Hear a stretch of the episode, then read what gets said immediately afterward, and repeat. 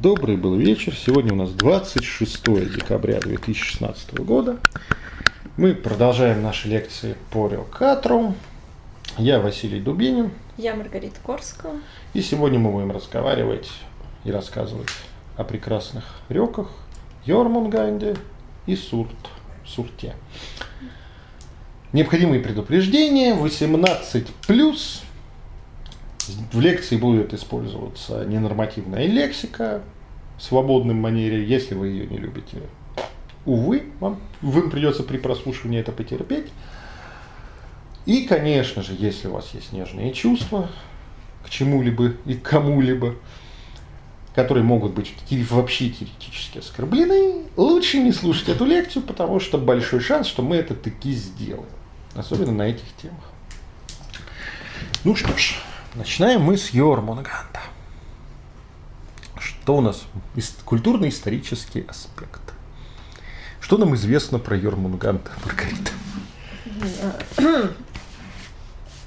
Ну, Йормунганд встречается в Эдах достаточно прилично по количеству относительно других реков по сравнению с той же Ангарбодой, которую мы знаем, что она была и родила в том числе Йорнинганд, и как бы все практически, то, конечно, с мировым змеем здесь получше. Вот, он фигурирует и в старшей Эдди, и в младшей. Собственно, кто такой Йормунгант? Йормунгант — это сын Ангербода, о котором мы говорили в прошлый раз, и Локи. О, да, сразу хочется зайти с точки зрения гендерности данного существа. А, да, я сказал сын, да. Да, ты сказал сын, и вот тут и, и тут половина слушателей побежала доказывать то, э, себе то, что это не так. Ребенок. Ребенок, да, потому что, например, в традиции, которые продолжают а, Кальдера и компания на Западе, они бедного, бедного ребенка записали в девочке прежде всего. Да, то бишь, Йормунгант у них она. Мировая змея.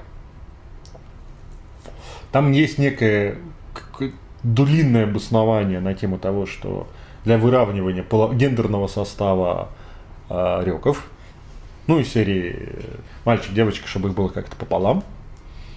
Мы не знаем, насколько это дань политкорректности. А с другой стороны, у змеи вообще половые признаки трудно действительно разглядеть. При вскрытии. А вот. И вообще-то, конечно, лучше говорить о том, что это в достаточной степени андрогинная энергия. Когда мы о ней будем говорить, ну, энергия, существо, Бог. Когда мы о ней будем говорить, то вы, я думаю, почувствуете, что это нетрудно дифференцировать мужское и женское начало как таковое. Оно.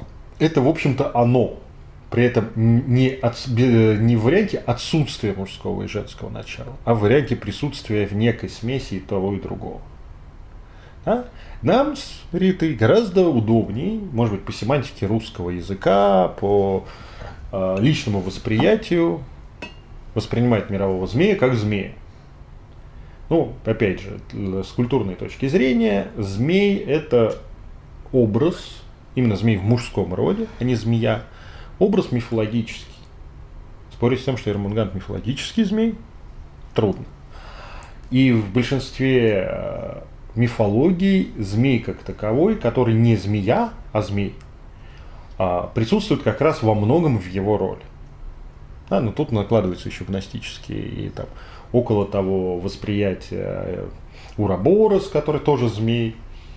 А, ну, как бы мы будем использовать его в мужском роде и не, не париться. Мы обозначили, что это бинарное достаточно степени существо. Что еще у нас там? А... Окей. Окей, да. В этих прекрасных эдах, э, ну, пересказывать, как всегда, эды мы не будем, да, потому что проще их прочесть, где как говорится, контекстный поиск, поиск вообще рулит. Мы про него знаем, что это сын Локи и Ангербоды. Да. Знаем, что Тор с ним сражался несколько раз. Вот. А, ну, собственно, еще с чем связано, что змей, потому что самый популярный перевод Эд, который считается практически каноническим русскоязычным, там он мировой змей.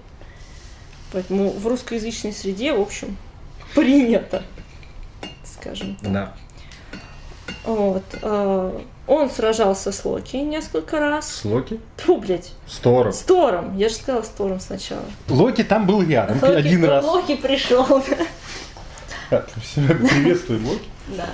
А, да, собственно. А, потому что у Утгарда Локи они сражались Мгм. первый раз, э, когда э, Йормунганд принял форму кошки, которую Тор пытался от- оторвать от земли. Вот. Э, Второй раз это была рыбалка, блядь. Рыбалка, да. Да. Да. А, и, собственно, Тор вроде как Тор вышел в противостояние с Йормунгандом. и оторвал Прямой. его голову. Ну, Вроде. в младшей Эдди говорится о том, что и люди говорят, что оторвал таки на- напоследок ему голову, но опять же сам автор утверждает, что не верит он в это, ибо жив мировой змей. Ну и третий раз эти ребята встречаются в открытом противостоянии в Рагнарёк, где и херят друг друга. При этом, что интересно с точки зрения мирового змея, что достаточно оригинально, это не просто привычный по другим мифологиям мировой зре- змей, он еще и ядовит.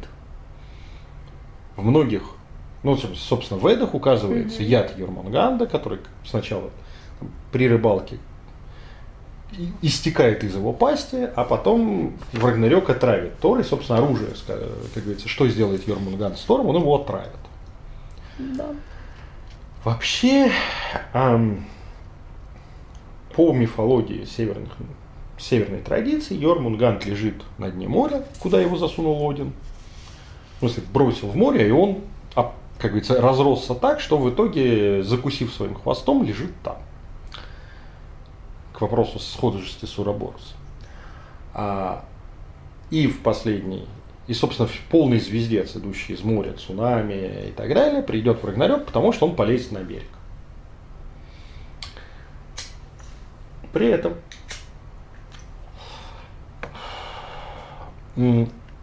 есть намеки на то, что именно в историческом, культурно-историческом пласте, то, что Йормунганд, собственно, и создает границу Мидгарда, опоясав его, от всего остального. Если Тор это тот, кто защищает Мидгард от проникновения всего остального, то сама граница разделения Мидгард-Утгард создана за счет лежащего Йормунганда. Если мы углубимся в, глуби- в далекий неолит, точнее, донеолитическую э, культуру, и посмотрим и на другие культуры и так далее, образ змея, везде, где они водились, распространен крайне широко. Да? При этом э, поздние ассоциации его с драконом, ну, как уже в многих работах было указано, вообще не надо соответствовать. Э, Змеи это именно змеи, это вот такой шнурок. Бе- Он может быть даже летающим, водяным, каким угодно, но крыльев, лап у него не присутствует. Йормунганд, собственно, выглядит как классический змей. И образ змея в древних культурах э, действительно часто связан с границами, но и с переходом через границы. То бишь, в ряде случаев змей охраняет мир мертвых и мир живых, разделяя их между, между собой. И, судя по всему, так, именно этот образ и а, был присущ северной традиции до появления Ванатру и Асатру. Да, то бишь, это было то, что разграничивает мир мертвых и мир живых. При этом, э, конечно, у нас есть вот Трикстер Локи, да, переходящий через эту границу, но одновременно с этим в очень многих культурах змей также является проводником. Это то, что связывает, например, мир богов и мир людей. Да? Это некий проводник божественного. Также мир богов только нижнего мира, если есть деление в культуре, именно через змею, живущую в, в норах, что называется, в, в каких-то земляных пещерах, энергия нижнего мира или какие-то духи и так далее, по- посредством его попадают в серединный мир или уходит обратно. То бишь вот эта транспортно э, ограничивающая функция у змеи явно присутствует. У змеи в, в мифологии. И скорее всего, э, до появления всевозможных пограничников, о которых мы говорили, да, ну, Хемдаля и компания, а, когда существовал вот этот вот в представлении людей, помните, мы неоднократно говорили на лекции, да, Утгород, который все вместе, который не дифференцирован на разные миры, да, когда есть мир людей, мир освоенный, мир непознанный, там, где царствует Ангарбода, куда уходят мертвые, оттуда приходят чудовища, или там идет охота и все остальное, то вот эта вот граница круга, граница живой, жилой территории, граница света костра, это уже царство, зона Йормунганда. Дальше уже в, в тьму за, да, в то, что непознанно, это уже уход туда. А вот само место, при этом, если вы помните, если вы помните по личному опыту, когда есть освещенный участок и темный участок, в темном участке на самом деле достаточно видно. Ну, есть при, привыкнут э, глаза. Есть освещенный участок, где тоже видно. Но когда ты на грани слепнешь, и свет не очень нормально воспринимается, он режет глаза, и тьма не видно. Да, то бишь, вот это переходное место, где ты еще не принадлежишь ни тому, ни этому миру. На самом деле, самое опасное место. Сумерки. Да, сумерки. Поэтому вообще-то Рюкатру, сумрак как таковой, путь сумрака, это во многом путь Йормунганда. Да, вот. Привет. Что мы еще из культурно-исторического не упомянули? Родство змеи и змееборца. А, я зайду. Ну давай. Окей. Вторая вещь, которая во всех культурах присутствует, всегда есть змей и есть змееборец. Ну, точнее, не всегда, очень часто. Победитель змея – это вообще общий сюжет, боец со змеем. Он побеждает там не по разу, на самом деле. А вот. Аполлон и Тифон и так далее. Да, там всевозможные богатыри, в сагах, опять же, на разные, по мелкотравчатые змеи входили, начиная от Сигурда, заканчивая черт знает кем. А вот. И во всех мифологиях есть очень характерная черта, то есть древних мифологиях, не вылизанных для современного читателя. Характерная черта, что змей и змееборец обладает очень схожими чертами. Да, то бишь, э, где-то он одноног, где-то он, ну, одноногий и змей это, в общем, синонимы, метафоры. Да, где-то он обладает прожорливостью змеи, например, заг... описывается, как он заглатывает еду, да, герой, который идет, собирается идти на змеи и так далее. То есть фактически фигура змеи и того, кто с ним борется, это некая бинарная единая структура. Ну, довольно часто. То есть, если ты хочешь кого-то поймать или там убить, ты должен понять, как он действует, и стать им по-своему. Да, в шаманических или около шаманических традициях, э, древних традициях, собственно, действительно есть осознание, для того, чтобы убить тигра, надо стать тигром. Да? Почувствовать его, стать почти. Да? Но при этом не забываем классическую максимуму о том, что убивший дракона становится драконом. Угу. Да? Чуть-чуть пересекается. Да? Значит, он в достаточной, чтобы убить дракона, он в достаточной степени стал драконом. Если исчезает тот, кого он убивает, он начинает выполнять функции дракона. В данном случае мы имеем в скандинавской мифологии именно в мировом змее единственного драк... э, дракона, змеи-борца, с драконами отдельная песня. Они, кстати, там тоже присутствуют. Но, но к Йормунганду не имеет никакого отношения. А это Тор. Классик, собственно, мы говорили о том, что чаще всего Йормунганд упоминается там, где Тор с ним воюет. Ну, собственно, именно поэтому европейский называет э, Йормунганда, э, дает ему пол женский. Потому что Тор имеет пол мужской, и должно быть какое-то равновесие, по их мнению. Ну да, другой, другая проблема в том, что... Ну, потому что если свернуть их долгие выкладки, смысл, в общем, примерно да. такой. Другой вопрос, что м- их секстиц, секси, сексистская позиция о том, что а, мужик драко- змееборец не может бороться с мужиком зм- змеи, а должен бороться с бабой змеи, показывает глубинную американскую сексизм, который они прикрывают фе- феминизмом. Вот. Как обратную сторону Ну, сексизма. как, как? Ну, да вопрос, как они дошли до этого. Да. Если свернуть, то в общем вот так. Да. Но мы не такие. Фу-фу-фу.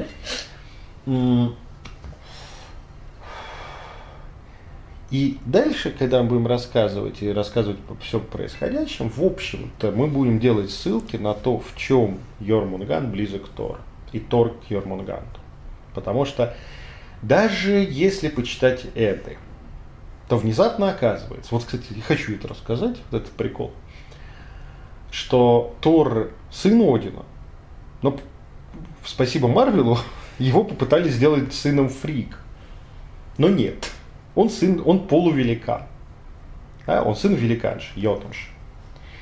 И дальше, разбирая, и разбираясь, чей же он сын, внезапно оказывается, что он сын природы, земли. Да, великанши, который, чье имя переводится как земля. Да, то есть явный отголосок более ранних э, мифов, где Земля это не, не только не просто тело мимира расчлененное, а вот Земля природа есть как некий персонаж.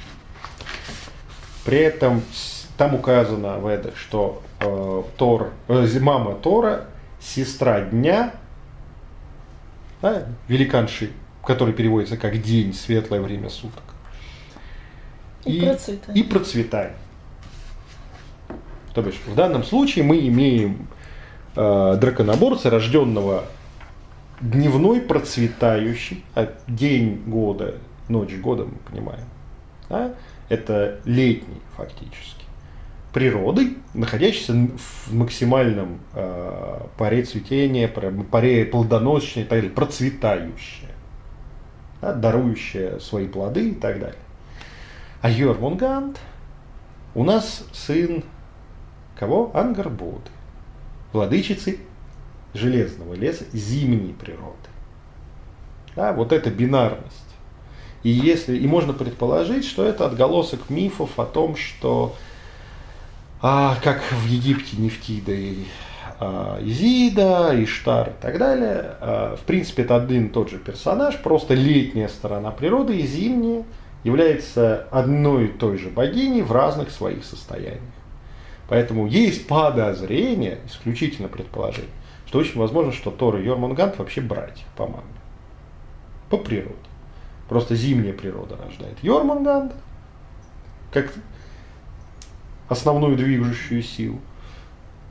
А летняя природа рождает Тора, как основную движущую силу из процветания, из лета. Очень интересная бинарность, на мой взгляд. Но в Эдах это уже все, все скрыто и смешано.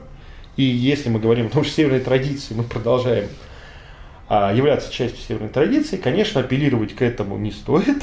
Они не братья по их, там нигде это не указано, хотя нигде нет противоречий. А вот. А вот. Прежде всего, сразу выдам суперсекрет, чем же Тор и Йормунганд близки. Волей, мощью. Тор – это олицетворение волевой мощи Мидгарда. Правильно? То, что направлено на определенную цель, точку и максимальное усилие. Возражений нет. А Йормунганд – это, на мой взгляд, Рит меня поддержал в этом, это тоже воля.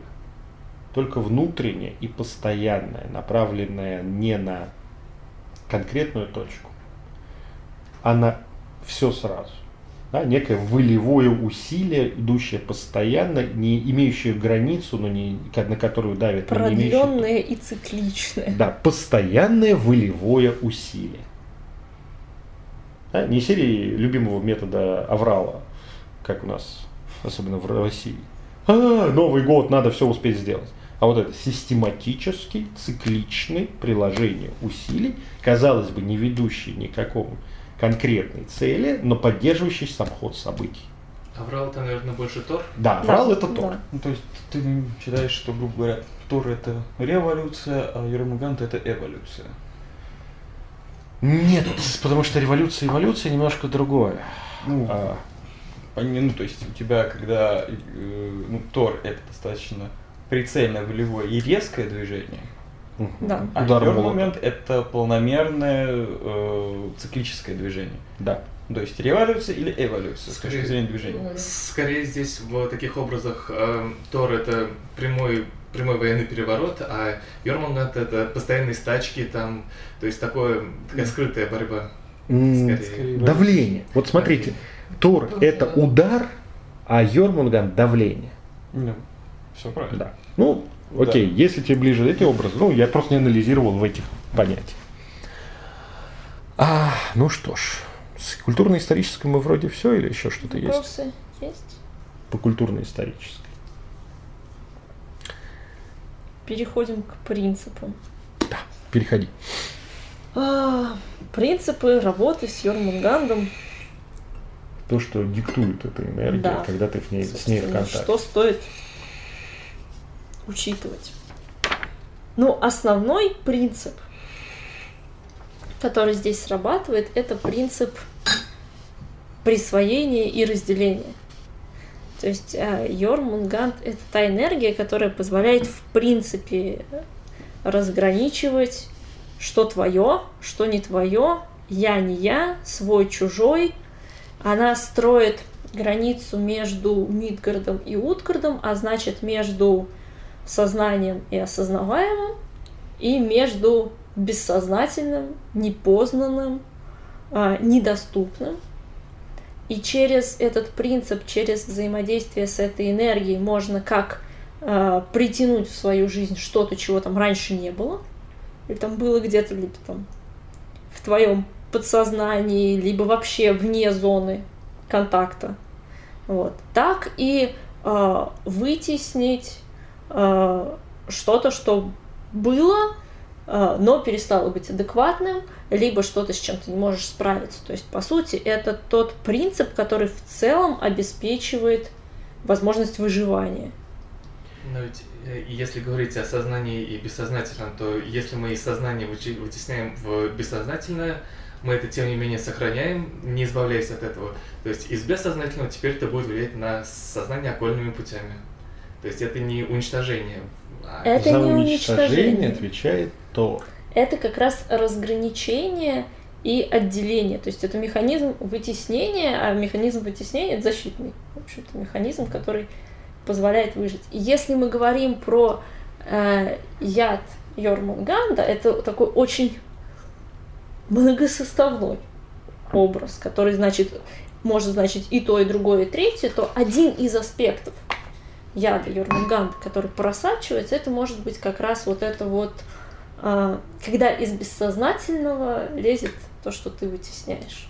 И начинает твою жизнь как-то, разъедать. да. Но это один из аспектов. Да, там, ну так это первое, что, из, э, что, что при ко- контакте с ядом Ермуганда лезет, это вытесненка, обратненько. А уже про- когда напьешься яда и не сдохнешь, вот а там уже другие аспекты этой энергии, э, этого яда будет появляться, о которых мы еще будем говорить.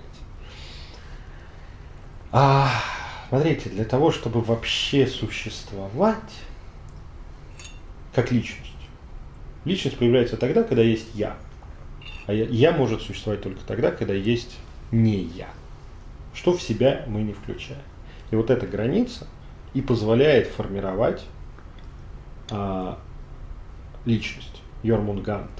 При этом это внутреннее, естественное. Почему вот мы, когда это, прорабатывали эту лекцию, подготавливали, а Почему изначально было сложно найти не моменты медитации, моменты прикосновения, обращения к Йормунганду, как э, к образу и божеству, как вот ритуальное жреческое действие, а как это проявляется в жизни? Мы к этому все привыкли. Понимаете, для того, чтобы сохранять свою личную отделенность от окружающего мира, мы прилагаем постоянно усилия. Да? Ну, потому что в нам в мозги лезет там, например, личность как ментальная структура, нам лезет чужая информация, чужие интроекты, чужие там... Вокруг нас до хрена всего, некого информационного шума, который нам требуется отфильтровать и удержать. Это постоянный процесс. Да? Наш организм постоянно ведет борьбу с окружающей биологической реальностью, которую мы даже не замечаем для того, чтобы сохранить свою целостность. Да? Да, это не конкретное что-то там вырезал или добавил. Это постоянная борьба для того, чтобы вот на твоей ладони происходит битва одних бактерий с другими. Те, которые уже прижились в тебе, и они помогают тебе существовать. Да, и тех, кто находится в ней и пытается проникнуть, нарушить твою ценность, да, целостность. И во многом в бытовом смысле эта энергия не то, что не проявляется, она проявляется. Она не всегда заметна, не всегда отслеживается человеком, потому что это как раз то, что отвечает за настройки по умолчанию. Вот. И э, в любом девайсе мы настройки по умолчанию когда замечаем, либо когда у нас скачалось какое-то обновление, и они поменялись, либо когда что-то поломалось, пошло по пизде, мы смотрим, как же так? Вот. И эта энергия тоже, она фоново просто позволяет тому, что есть, работать. Причем по принципу во многом работает не трогай. Она удерживает вот эту вот цикличность процессов и то, что мы называем условно нормальным их состоянием и течением. При этом именно сама повторяемость э, процессов дает эффект познания и включения в Мидгард. На самом деле. Да? И энергия Йормунганда во многом это энергия, которая позволяет что-то формировать Мидгард и включать в него что-то, что-то познавать. Когда, ты, когда мы понимаем, если берем такой совсем сложные штуки, когда мы понимаем принципы действия, как это повторяется одно за другим. Да? Солнце всходит, солнце заходит. Солнце всходит, солнце заходит. Все понятно. Для нас процесс понятен. А тот процесс, который происходит случайно, где мы не можем выделить никаких закономерностей, и наши предсказания не работают. Ну вот, мы не понимаем схему, не воспринимается нами как поздно. Да, почему, например, там, у практиков часто разница с профанами в том, что начинается там, практиков истерика о том, когда с точки зрения практика все понятно, а профан говорит, и вот случилось невероятное, и это чудо, которое проявилось в моей жизни один раз. Ну, если ты знаешь, как это работает, это уже не чудо. Да? И, как говорится, если один раз встретился с Богом, пусть и. Это чудо. Если ты с ним общаешься, что называется, по расписанию или хотя бы по каким-то особым, ну, каким-то особым образом постоянно, это, это становится уже частью твоего Мидгарда. Это естественно, ну да, вот. А еще у меня вот это. И то, что входит вот в то, что мы познаем, Познаем мы каким? Постоянным усилием, потому что нам требуется внутреннее усилие на то, чтобы дождаться повторения. Даже нужное количество раз, чтобы это стало познанным, надо удерживать внимание в, казалось бы, случайных зонах. Да?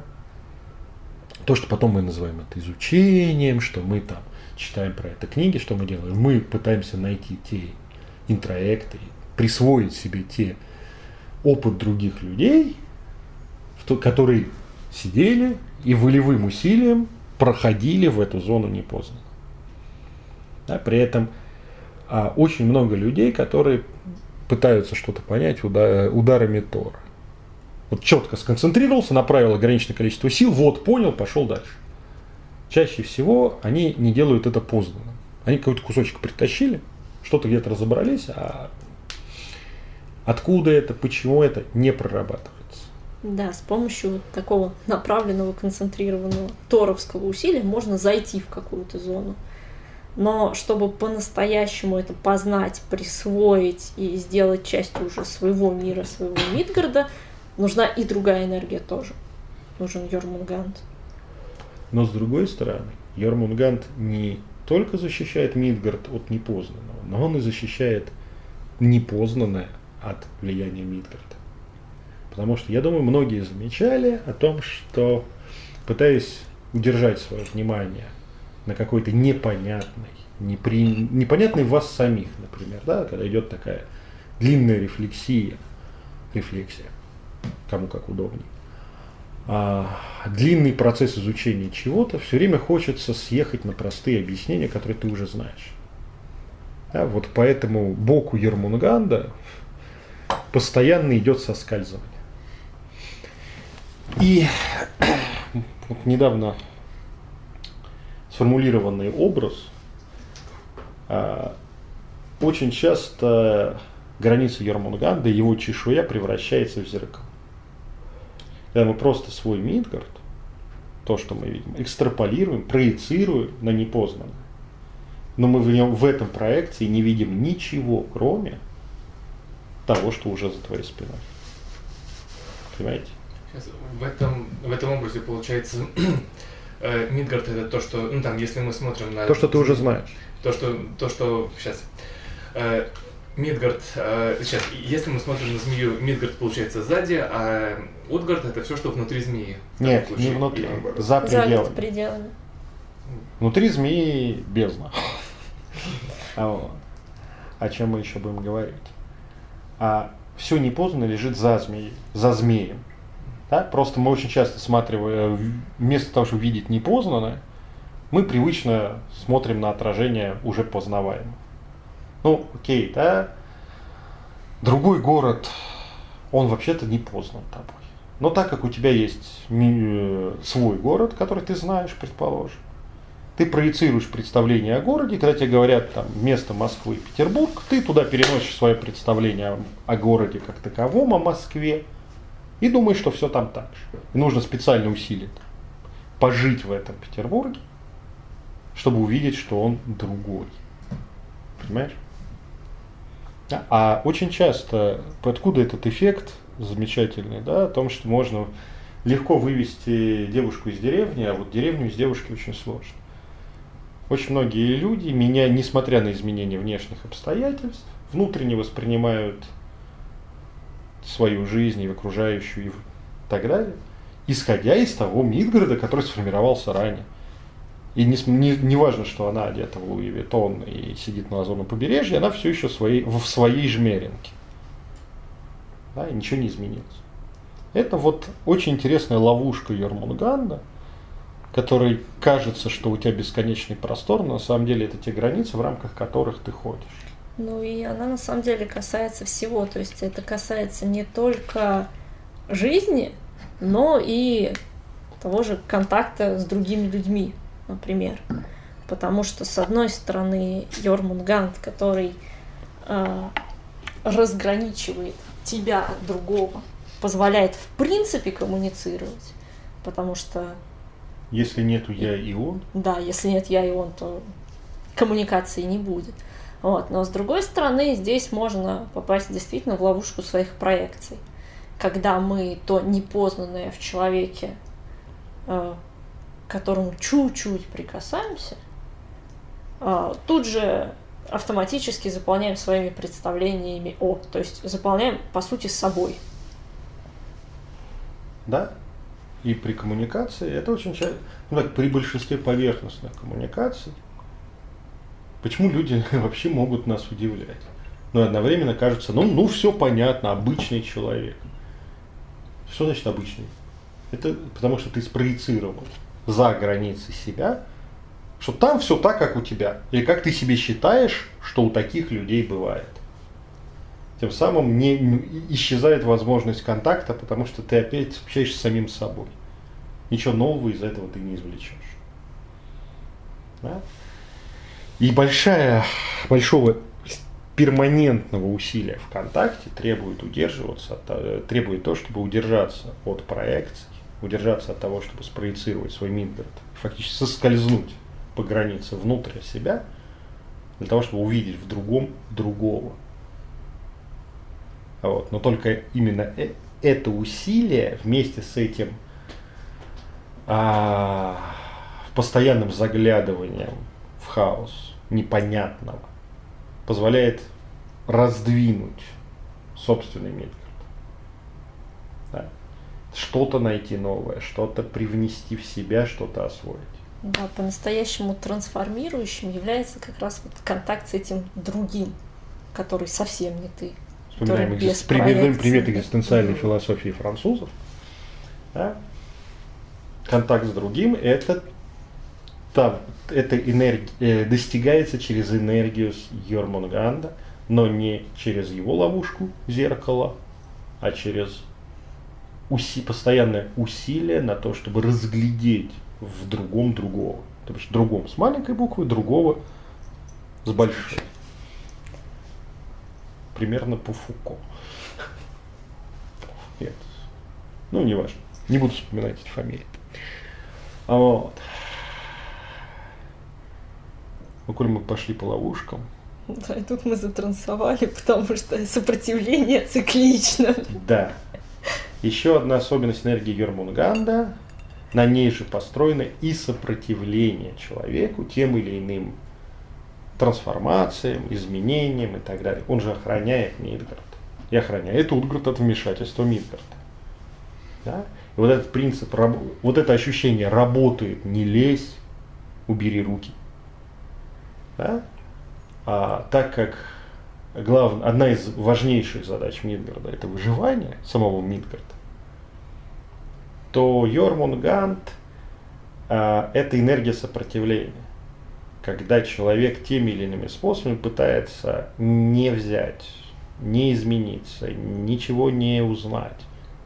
А вдруг что? А вдруг это то, что будет впущено в Мидгард, никакого Тору не хватит, чтобы это чудовище прибить. Да? И очень часто я замечал, работая с людьми, как вот эта энергия просто начинает подниматься в человеке, когда, человек, э, когда человеку говорит, что что-то не хочет слышать.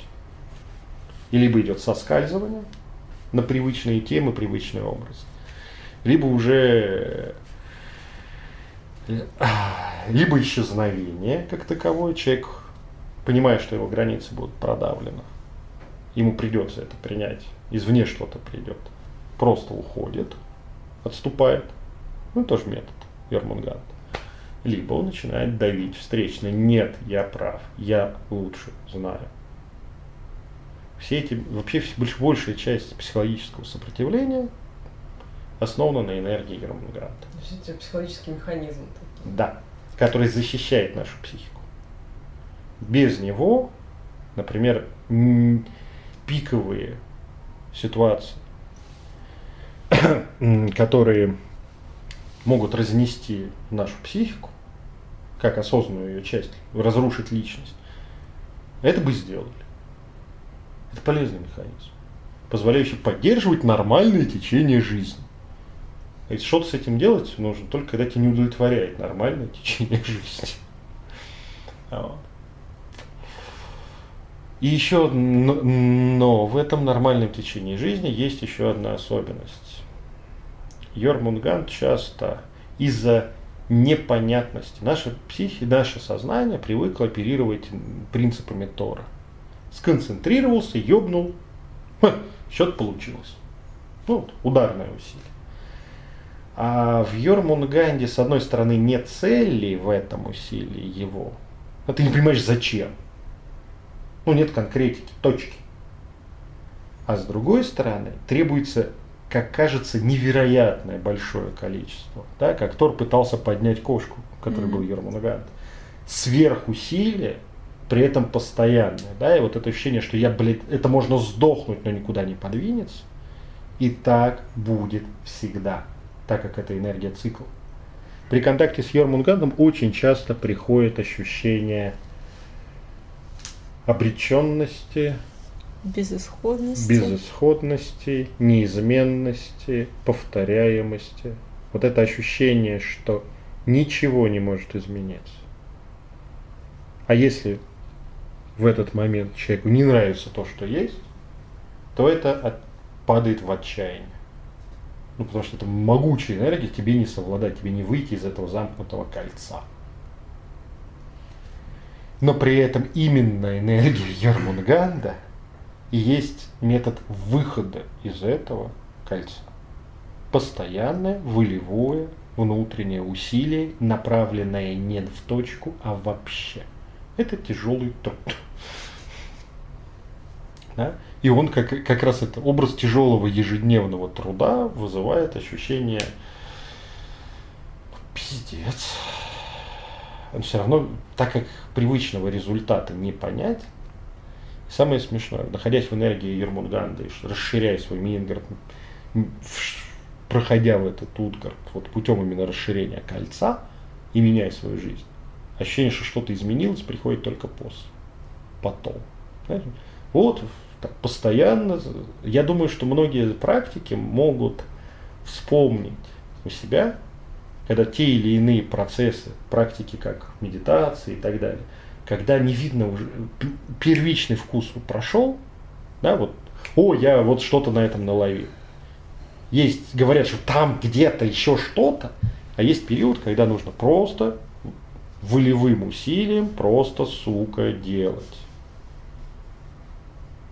И вот делаешь, делаешь, делаешь, делаешь, и казалось кажется, ничего не меняется, просто ты это делаешь, это уже заебало, но ты все равно это делаешь, это бессмысленно, ты все равно это делаешь. Через некоторое время, если ты притормаживаешь, останавливаешь, смотришь, блин, а изменилось-то много.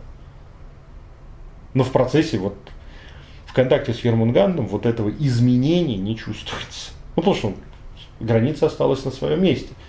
Знаете, очень трудно отмерить, сколько ты прошел, если ты уперся э, в бок этого змея, его двигаешь, двигаешь, двигаешь, но ты видишь только границу. Она от тебя не удалилась. А вот.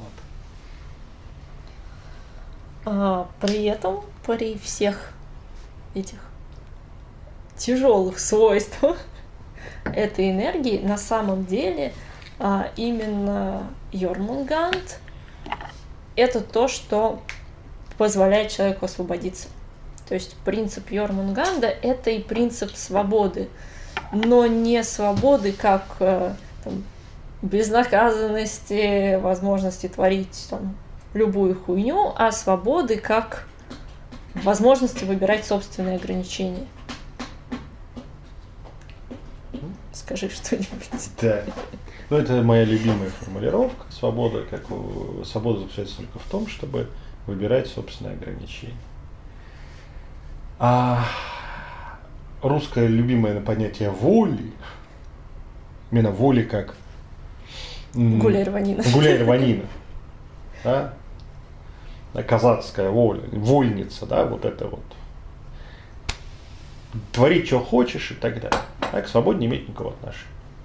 Свобода может возникать только тогда, когда ты сам себя ограничиваешь отличие а, не свободы, скованности, связанности и свободы в том, что либо эти ограничения накладывает кто-то другой, и ты ничего не можешь с ними сделать, либо ты выбрал сам свои ограничения. Ты знаешь, что в, люб... в нужный момент у тебя достанет сил переложить эти ограничения на другие. Да, схавать все последствия. Вот если ты готов к тому, что последствия свои, изменения своих ограничений ты примешь и выживешь, ты свободен. Забавно, что иногда при создании ограничений можешь ощутить и создание свободы. Да. Mm. Вообще ощущение произвольности своей жизни, то есть своей воли над жизнью своей, возникает только тогда, когда ты себя ограничиваешь. Да, помните знаменитое песнях 80-х, 90-х, там их дети сходят с ума, потому что им нечего больше хотеть. Да? Этот вообще образ человека, который добился всего, получил все, и, не, и саморазрушается из-за того, что у него нет желаний, на самом деле из-за того, что у него нет ограничений. Самое страшное проклятие, ну, уничтожающее любую личность, сказать, что когда оно почувствует, что у тебя нет ограничений, ты можешь все, все могущество. Ничто тебе не сопротивляется, нет, нет никакой границы. И в этот момент для того, чтобы сохранить себя, приходится искусственно себя ограничивать. Другой вопрос свободы в том, чтобы твое ограниченное всемогущество было ограничено тобой. А как только мы право держать границу Ермунганда отдаем другому, или предмету, обстоятельствам, социуму, человеку, мы перестаем быть свободны. Да? И мы впадаем в зависимость от него. Это тоже зависимость, как и свобода. Это принцип Ермунганда. Вопрос, кто в этот момент устанавливает границы для тебя? Понятно, что если говорить глубинно, по сути, только ты сам останавливаешь свои границы, устанавливаешь свои границы. Но вопрос внутреннего восприятия. Так как понятие, ощущение свободы и ощущение несвободы, да, скованности, это только ощущение твоих внутренних. Ну, вот. Когда человек зависит от обстоятельств, это всего лишь то, что он не готов менять, принять последствия изменения своих границ этих обстоятельств. Да? Я не свободна в этих отношениях, ну ты же можешь послать его нахуй. Да, но потом я сдохну без него. М-м-м. Передана ответственность за границу другому. Но энергия Ермунганда, вот этой внутренней постоянной воли позволяет размещать, расставлять границы там, где тебе нужно. Все эти прекрасные, если чуть отвлекаюсь от свободы, все эти прекрасные темы с личным пространством. Да? Мое. Он вторгся в мое личное пространство. Или это нарушает мои, пределы моей, моего, моей зоны и так далее. Да? Вот это личное пространство, чем мы задаем? Автоматически. Ермангант автоматически работающая энергия. Мы личное пространство задаем энергией Ерманганда в себе. Это мое, это то, что мое. И если вторжение в твое личное пространство удалось, и ты ничего не противопоставил этому, на его волю не поставил свою волю, простите. Это уже не твое личное пространство, а его, даже если это цвет твоего белья. Да? Ну, вот. Это уже не принадлежит тебе это уже не в твоем Мидгарде. Да? И вторая любимая моя присказка о том, что свобода это то, за что ты каждый день идешь на бой. То, что ты готов своей силой, волей, со всеми последствиями отстаивать каждый день, вот той самой цикличном процессе постоянного удерживания границ, то и твое. И здесь обратная сторона утилитарного применения этой энергии, да? Угу. Нарушение чужих границ. Понимаете? Знаете, такие есть давящие люди. Вот Вася, например. Да, я периодически так и бываю.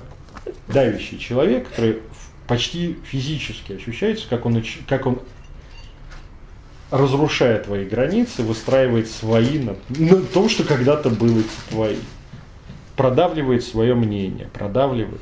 Тор-то просто ёбнет в точку, да, он что-то разрушит в тебе и уйдет. А вот энергия Тора, человек, который именно давящий, именно продавливающий что-то, вот это давление, это используется энергия Ермунгат. Да? Почему в этом давлении рождается, э, от этого давления очень часто рождается очень много страха, если он достаточно сильный. Потому что а, если встречаешь в другом энергию Ермунганда достаточно сильную, возникает страх поглощения. Ну, потому что он возьмет и так это по тебе, за тобой проложит свою границу, ты станешь, и он втянет тебя в свой Мидгард. Все, тебя не будет. И это рождает страх. Страх рождает часто агрессию расстановка границ возникает только тогда, да, когда одна энергия Йормунганда встречается с энергией Йормунганда другого человека. Вот эта встреча двух воль, да, щитами уткнулись друг в друга, И вот это действительно их граница. И, как говорится, до Рагнарёка, о котором мы сегодня еще будем говорить, а, Тор не способен победить Йормунганд. Поэтому я очень часто замечал, да, когда начинаешь продавливать человека, он начинает, появляется страх, появляется желание сбежать, но так как ты давишь, то это его ограничиваешь от возможности сбежать, удерживаешь под давлением. Дальше начинается агрессия, ярость и так далее. Да, ну может на секунду, на какое-то время отбросить давление, но так как энергия уже потрачена, ты возвращаешь давящее напряжение туда. И так или иначе, пока из глаз этого человека не, не начнет смотреть на тебя тот же мировой змей. И вот тогда останавливаешься. Вот это он действительно готов защищать как самого себя. Все остальное хуйня. Не знаю, к чему бы это я. А вот. Ну что ж, продолжим. Да. Угу. Ну что, работа с Ермунгандом? Да, собственно. Если вопросов по принципам Ермунганда нет? М? Ну, задавайте, если что-то приходило. А, образ яда это только... О, яд. Э, один только аспект его рассмотрели, есть же еще другие. Спасибо. За что тебя люблю на лекциях? За попытку системного мышления. Вот.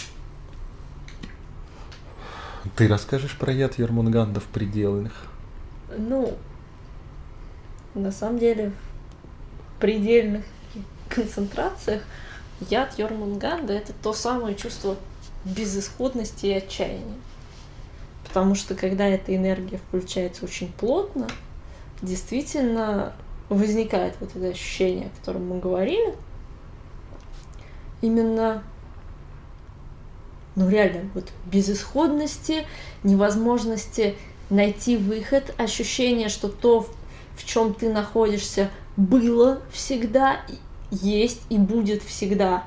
То есть это, это непередаваемое совершенно ощущение, что ничего никогда не изменится, и с этим сделать вообще ничего нельзя. И в крайних таких ситуациях, ну, это рождает на самом деле отчаяние, и э, если э, недостаточно простро... ты простраиваешь свои границы, э, недостаточно вот этой вот у тебя собственной воли на вот это удерживание вот этого, то можно под этой энергией скатиться в депрессняк очень жесткий. Ага. Та самая депрессия безысходности – это яд Ермунганда. И по опыту людей, контактирующих с этой энергией, иногда она не приходит сразу. Ну, контакт с божеством, все хорошо. Почему яд? Как бы вроде бы уже Ермунганд отступил а уже его нет. Но вот ощущение того, что это все бессмысленно. Ничего не изменится. Да, вот стоит человеку упасть вот в эту депрессуху, она затягивает. Вот это упоминали, что яд Ермунганда имеет отношение еще к вытесненному, то что, да? Ага. То есть это может быть что-то другое, в принципе, какое-то переживание, которое ты, например, эм, не хотел выпускать из себя, да, но оно вышло, оно уже стало очевидно не только для тебя, но и для других людей, нет? Не может быть. Вот в этом контакте бессмысленно для других. А. Если ты проявляешь вытесненное переживание для других, я вас больше расстрою. Вытесненные переживания своего Утгарда вы проявляете для других перманент. Вы можете напиздеть себе, выкинуть в свой Утгард. А... То, что вам в себе не нравится, ну, переживания, состояния, мысли, эмоции. Все что угодно.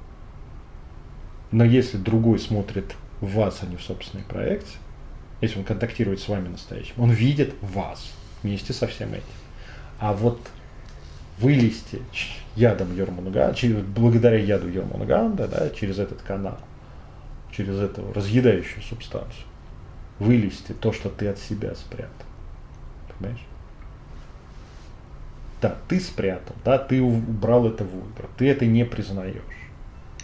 Да, вот это, ну, этот аспект действительно есть, вот, э, подавленных переживаний, каких-то комплексов, э, вытесненных переживаний после каких-то травм. Это тоже есть, и с этим ядом Йормунганда оно может сочиться из твоего там подсознания, из твоего Утгарда в тебя и проявляться.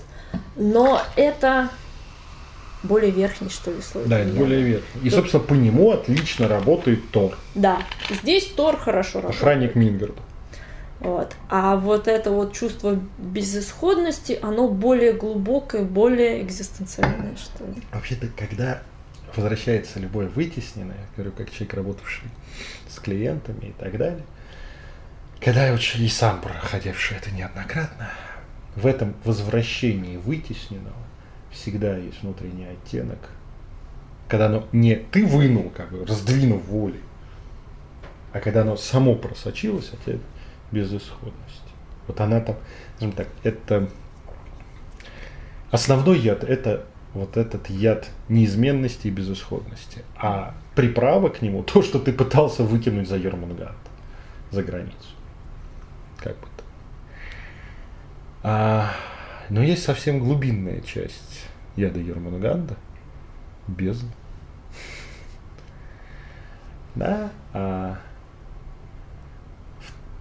это самая сложная для объяснения составляющая, и это, это даже, ну, это не яд. Вот это нет, это, Это не дыхание. яд, это да, это суть его. Суть что его. Нет, расскажи сам, это слишком сложно для объяснения. Ну, а, по сути своей Ермунганд м, из чего это существо, это явление, эта энергия сложно. Чем мы в себе а, и что является этой границей. На самом деле это то, что передаем привет, пользуясь случаем, нашему любимому Волхву можно назвать бездной нерожденного, да, это бесконечное, мощное, но при этом а, структурированное некой волей энергия несуществования. Да, вот сложно. Ну, сама бездна это скорее Муспельхейм. Да, сама бездна это Муспельхей. А Йормунганд это, с одной стороны, то, что отделяет тебя от этой бездны, а с другой стороны, он же является ее проводником в этот мир. Вот если мы рассматриваем, если мы если совсем окунуться в глубокую метафизику Рюкатра, так чуть-чуть подходя к следующему образу Сурта, да, к следующему рёку. Если увидеть, что есть Муспельхейм, максимальная энергия, бездна, бездна хаос, и есть Нифельхейм, бездна льда, предельного порядка и остановки, то и как написано и в Эдах, и как оно ощущается, на их границе рождается жизнь, пока есть граница между ними. Собственно, так как две силы одновременно действуют, Йормунганд – это порядок и хаос, свернутое в кольцо, внутри которого может существовать Мидгард. И к этому через Ермунганда можно прикоснуться. Это вы- волевым, а что такое порядок? Это упорядочение, и воля есть упорядочение чего-то, усилия, некое направление, это заданное направление пламени Муспельхейма. Вот такой вот непонятный, ну, скажем так, ведающему достаточно. Окей. Переходим к Более практически, простым вещам, да. более простым и практическим вещам. Вот, э, что касается более практических вещей. Собственно, а, каким он является в большинстве случаев, ну, по нашей практике. А, это змей. Такие. Вот, то есть не дракон, не ящерица, змей. А, при этом обычно это либо темно-зеленый, либо синий-зеленый, цвета морской волны глубокого такого. То есть все-таки синий и зеленый цвета присутствуют, достаточно темные, насыщенные. Вот. А, глаза либо желтые, либо зеленые. Ну, понятно, что змеиные, есть с вертикальными зрачками. В антропоморфной форме, честно говоря, Не встречал. не встречали. Так, чтобы вот Конечно, может быть у кого-то что-то, но все-таки это слишком другого плана, что ли, энергия, чтобы она образом человека приходила. То есть настоящий контакт, он все-таки очень сильно отличается от контакта э, с другими божествами, которые как личности более проявлены. Вот. При этом он не особо говорящий, ну то есть вообще не говорящий. Ну, как бы, да, чтобы он произнес слово через рот, Он может транслировать некие образы ощущения, но это скорее, скорее даже не на уровне образов, а больше на уровне ощущений идет контакт. да, контакт с ним это во многом ощущение. И разговор строится на вот этом взаимном трансформации ощущений. Вот. При этом, ну вот, есть, несмотря на то, что Йормунганд ядовитый, э, есть змеи, которые атакуют, кусая, а он э, во многом в коммуникации ведет себя совсем по-другому. Здесь ближе к тому, как удав, то есть вот эти вот ощущения сжимающихся Поглощение, сжимание, проглатывание. Вот. да, то есть здесь вот больше вот этот аспект разворачивается. Коммуникация И он нейтрален. Нейтральная, Эмоционально. интерес, эмоционально абсолютно нейтральная, да. Да. То бишь вот это при контакте с ним вот это ощущение, что вообще, если другим даже реком до тебя может быть какое-то дело, дело у Йормунганды к тебе нет никакого отношения. Вообще. Максимум, что ты можешь привлечь, это внимание. Вот. Интересный контакт. Да. Соответственно, что мы на алтарь ставим? Это змеи, еще змеи, еще чуть-чуть змей. Можно змеиный глаз, например, Да, ну, смысле образ- изображение. Изображение змеиного глаза, змея, кусающего собственный хвост, змеи как таковой. Всевозможные кобры не прокатывают. Это Да. все-таки к, другу- к другому. Есть вопрос. Когда мы говорили про Локи, там тоже была тема про то, что на алтарь тоже змеи заходят. А Мгм. почему? Потому что Йормунган сын Локи. Ну, только поэтому, да? Ну, других нет. а, потому что в Локи змея больше символизирует тот самый древний пласт проводника. Мгм. Да? И поэтому змея на алтаре Локи – это змея-проводник. Проводник мудрости, проводник тебя куда-то. Это путь. Фактически это путь. Фактически это при контакте с Локи мы еще немножечко добавляем Юрмунгант. Мгм. И вот этой возможности ходить через границы. Да. А здесь вот с подношением Да, с, Полная под- с подношениями мы пришли к выводу, что на самом деле а, подношения как таковые, то, что мы говорили, там э, еда, напитки, еще что-то, Йормунганду на самом деле не нужны, и его мало волнует.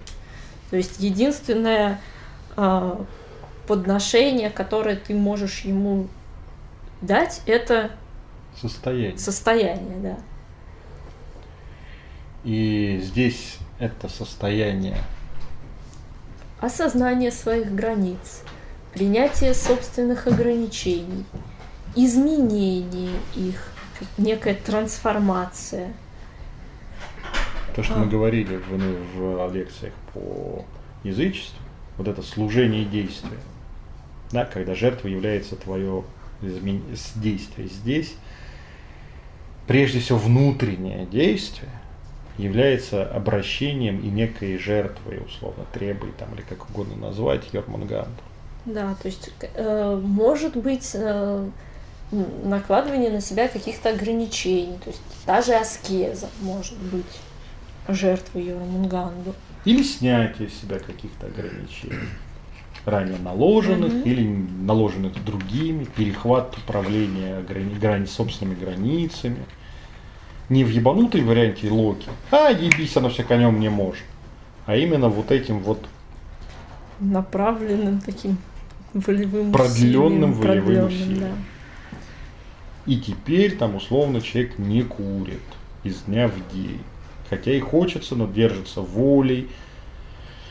Как говорится, все равно это делает. Да, это может быть обращение к Ирмунганду за помощью этой энергии в каких-то других вопросах, где тебе нужно раздвинуть границы, создать ограничения, пройти какие-то заебы внутренние.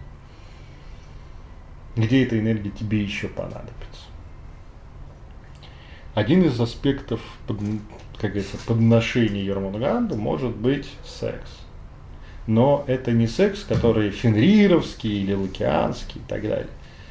Вот это слияние, размывание границы между тобой и партнером, ну, то, что там, контакт энерготел, когда вот в сексе уже невозможно различить тебя, где ты, где он, вы уже некое единое, почти неразделенное существо. Вот его адрес, можно адресовать Ермунганду, и это очень сильно заходит. Потому что растворение это тоже часть растворения границ, да, тоже часть принципов Ермунганда, часть его энергии. С другой же стороны, может быть разделение, то есть процесс не только присвоения и слияния, но и разделения некого выхода из зависимости. Тоже, в общем, вполне себе как некая жертва Юрмунганду Заходит. заходит, да. Рассказывать про свой этот опыт. Ну, расскажи. А, скажем так, в процессах поиска в себе Ермунганда, точнее, в поисках себе там древней составляющей, земли, внутренней змеи, как на одном из тренингов говорили, и так далее. Да, я таки доискался до Ермунганда, фактически первое осознанное знакомство с ним. И когда м, контакт с ним внутри себя, с, с той энергией Ермунганда, которая тебе доступна, вот у меня он прошел через встречу внутри себя с этой силой. И в ней есть та особенность, что первое, что является, происходит, это страх поглощения. Но и обретение над ней свободной воли. Да? Сейчас я, в общем-то, обращаясь к Вермунганду, могу взять часть его энергии, часть из себя же, и направить. За счет того, что в тот момент при этой встрече я как раз волей удержал себя от побега и позволил себе поглотиться Йормунгандом. Вот этот вот в, в какой-то момент произошло полное ощущение, что он во мне же закусил свой собственный хвост. Да? Когда мы стали нераздельны, я и Йормунганд. И, в общем-то, с того момента у меня появилась замечательная возможность, которую я часто периодически использую. Там, где нужно действительно продавить, действительно продавить свои воли, с- вот,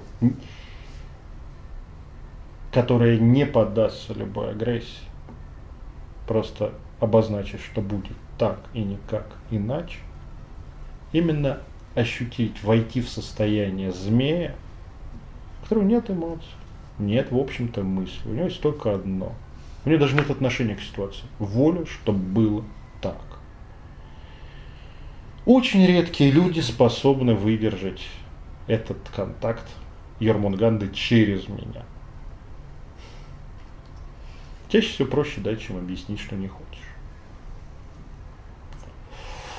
Ну, это вот такой процесс ос- соприкосновения, сорождения, с, с соединение с Ермунгандом через позволение ему тебя проглотить. Тем самым ты сам становишься проводником его энергии. Не всем, возможно, это подходящий путь. Я говорю исключительно о личном опыте. Угу. Ну и, собственно, подводя итоги этой части, понятно, зачем мы идем к Кернганду. Для того, чтобы простроить собственные границы, чтобы управлять ими, чтобы получить свободу как возможность выбирать, что тебя ограничивает и как, каким образом. Для того, чтобы найти возможность вот этого постоянного цикличного волевого усилия, когда тебе нужно что-то продавить, когда тебе нужно наладить некую систему внутреннюю того, как у тебя что будет функционировать, либо изменить уже функционирующую на что-то иное. Если нам нужно что-то познать, что до этого для нас было не познано. Да, мудрость mm-hmm. змея здесь очень важна. Да, это мудрость не мудрость Одина или мудрость каких-либо других осозна... осознательных частей. Это мудрость того, который, ту, которую ты можешь получить за счет заставления волевым усилием процесса познания и наблюдения. Впускания в свой мир вот этого. Ну да. И он дает очень много сил. Вот этой силы, то, что называют нас силой воли. Воля есть, сила есть, силы воли нет. Тогда, когда не хватает энергии Ермунганда. Вопрос. Змей, который на Аркане мир, это... Это Ураборос. Это, это, э, это к южным традициям. Ну, какой-то аспект Ермунганда в нем есть? Границ. И там, и здесь змей э, говорит об от, отграничении мироздания как некой системы от внешнего хаоса. Да? И цикличность, повторяемость процессов в этом тоже присутствует. Это близкие семантические образы. Но путать Ермунганда с Ураборусом не стоит. Ураборос менее хтоничен, менее тяжел и в меньшей степени проводит вот эту энергию мощи. Он границ в герметической традиции. Это совершенно другая традиция. То есть он по образу ближе к Хиндалю или к Нью-Йорку, нежели к Ермунганду? Нет, нет, к нему совсем не близко. Ну, потому что это действующая фигура, а у Ураборос существующая Да, фигура. он во многом функционален. Да. Ну, если мы говорим именно о герметизме. Да? Вот. Ураборос это тот круг, который ты обводишь вокруг себя. Йормунган, в принципе, выполняет те же функции, но они гораздо глубже в этом плане. Потому что концентрация на, в северной традиции больше на а, не на духовно-интеллектуальные составляющие, не на коннект с высшим я там и так далее, что в герметической традиции очень распространено, а больше на жизнь здесь и сейчас. А здесь и сейчас эта граница гораздо проявленнее. В этом разница. Угу. Что, вопросы кончились? Если кончились. Окей. Ну, вот мы постепенно переходим к сурту. Продолжаем. Замечательный рек сурт. Культурно-исторический аспект. Где мы будем говорить о том, где он встречается, что это за образ, замечательный черный товарищ, благо перевод его имени, черный или обгоревший. Да? Вот. Это не, скорее не черный как цвет, а черный как обго, обгорелый цвет угля и так далее. Собственно, что нам из Эд известно про Сурта? Откуда он взялся, неизвестно. Он был всегда, он по был мнению. всегда. И в общем-то, есть подозрение, что всегда будет. А Сурт — это тот, кто с огненным мечом стоит на границе Муспельхейма, огненной бездны, огненного мира. Собственно, при столкновении Муспельхейма с Нифельхеймом на границе столкновения огня и льда зародилась вся реальность, все остальные семь, Семь миров. Да. Вот. И Сурт, он охраняет границы Муспельхейма, а в Рагнарёк он придет и поможет кончине славной этого мира. Да, Убьет Фрейра и метнет огонь на землю, все сгорит, кроме, ну и, И Там- далее по тексту. и далее по тексту новый мир, всем привет.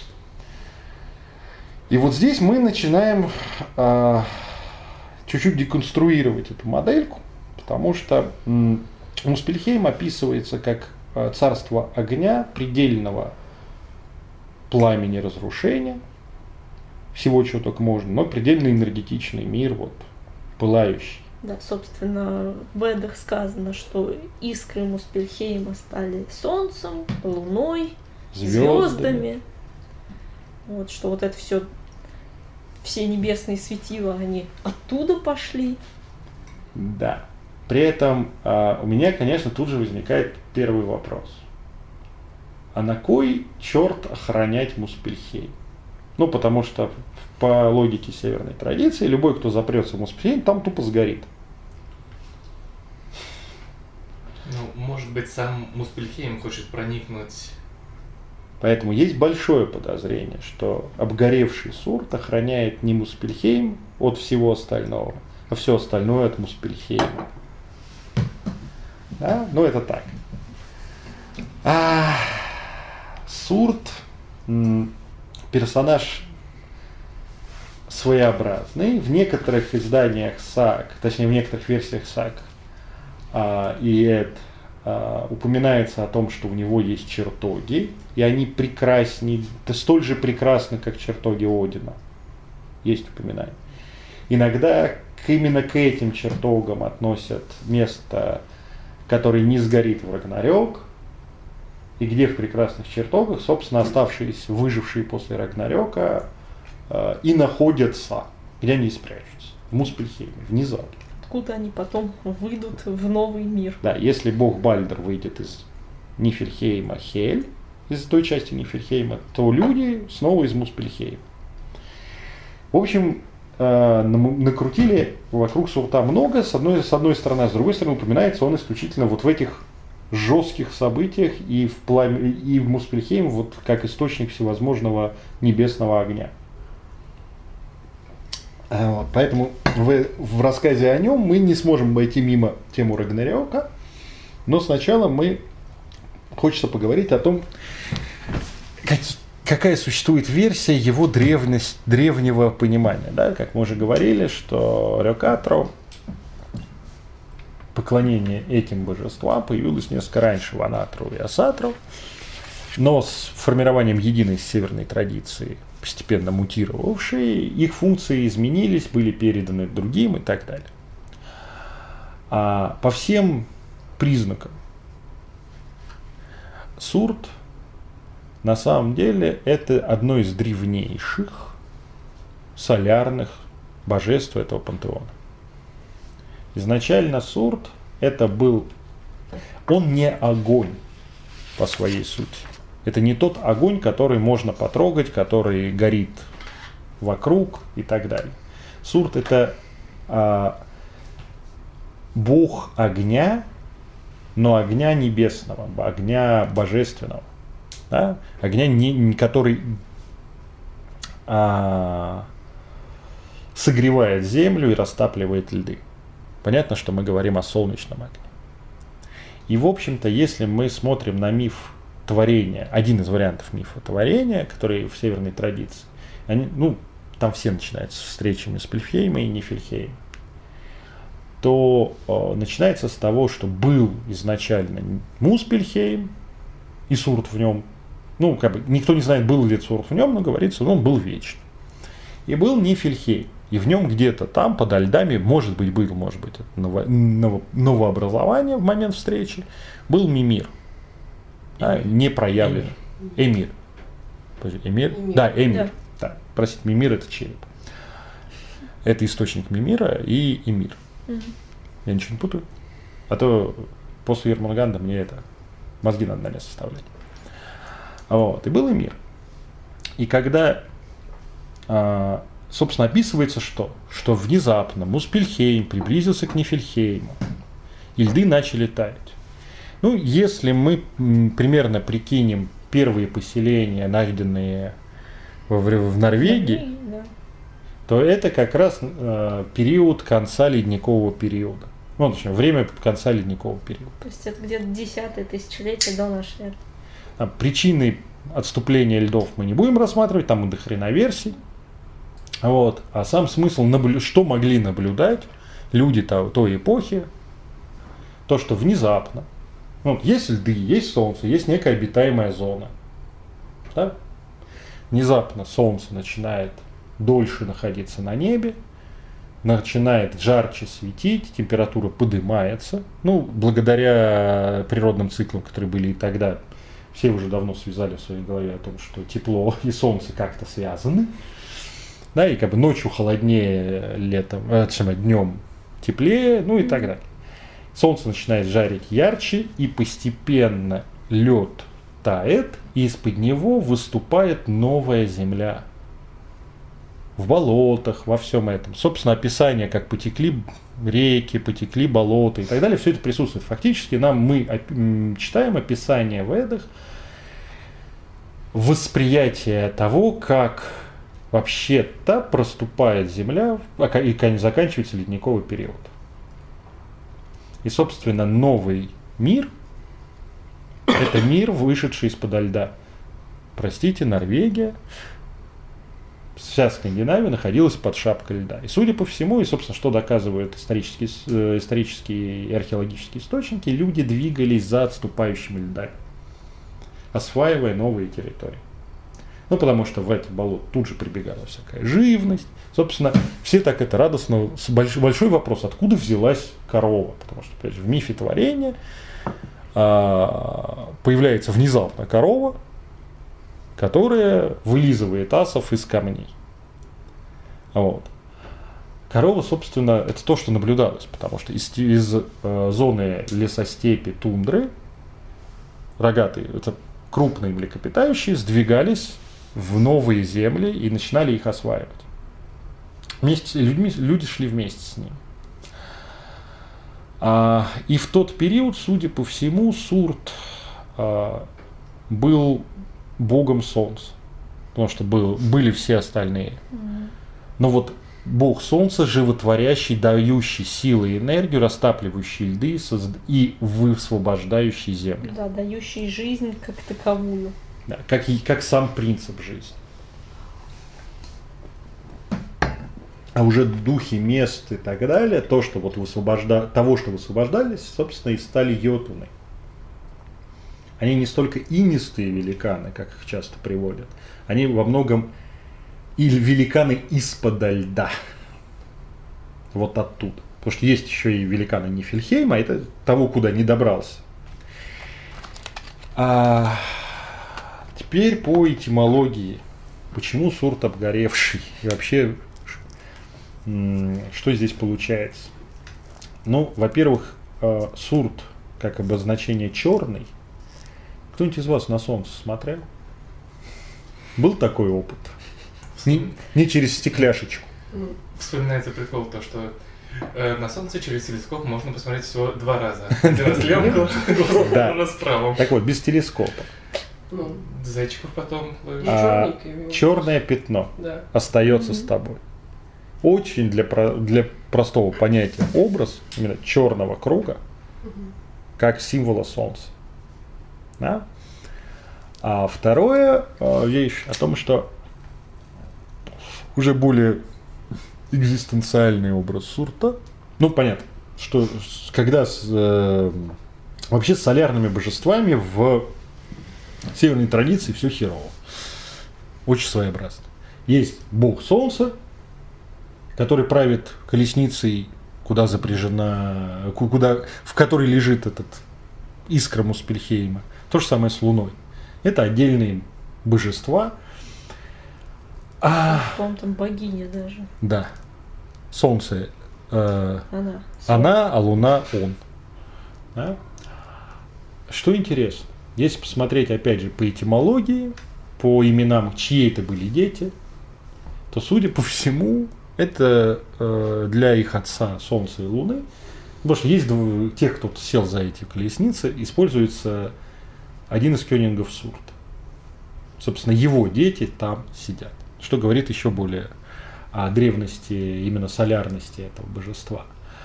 А, Понятно, что колесницы появились тогда, когда появились прирученные лошади, появилось колесо и как таковое. И, ну, в общем, это уже период Ванатра. И сурта от солярного божества явно отодвинули. При этом солярного божества, который был бы хотя бы на тинге асов и участвовал во всем этом, просто нет. Там никто за солнце не отвечает. Да, кстати, ну, говоря Рюкатру, Асатру, Ванатру в лекциях, мы, ну, как бы вы имеете в виду, что раньше такого разделения не было. Это современные названия, и мы ими просто обозначаем ту э, эпоху, когда преимущественно божества этого типа были главенствующими в пантеоне. Да, древние донеолитические ребята ничего не знали про Рёкатру. Они просто поклонялись Сурту как Солнцу, Ангарбоди как владычице природы и мира мертвых, Локи как огню, принесенному домой и так далее. А Ермонганду как границы между светом и тьмой, освоенным и неосвоенным, ну и так далее. Они не знали, что они Рёкатру. Вот. Так же, как и поклоняющиеся ванам, когда начали поклоняться, они не очень знали, что они ванатру. А это вот конец, это где-то в 20 веке эти термины испо- начали использоваться и, в общем-то, устояли. А вот. А более экзистенциальная часть, то, как внутреннем современном восприятии этого проще увидеть, если стал, собственно, весь мир, Мидгард и вообще все семь миров, кроме Нифельхейма и, и, э, Муспельхейма, появляются там, где Муспельхейм и Нифельхейм встречаются. То бишь, жар топит льды, а лед остужает жар. И в этот момент появляется зона обитаемая и возможная для обитания в принципе. Но и вместе с этим появляется сурт, на мой взгляд, да, на наш взгляд. Появляется сурт как зона притушенного огня, притушенного пламени Муспельхейма. Почему он? Он остывший. Да, он жаркий, это уголь. Ну, знаете, когда водой позали- пытаетесь залить костер, вот это зона жаркого, но темного.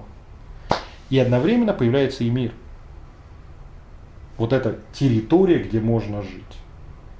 Там уже процессы в этом, на этом мире сформирует Йормунганда и так далее. Да? А Вот.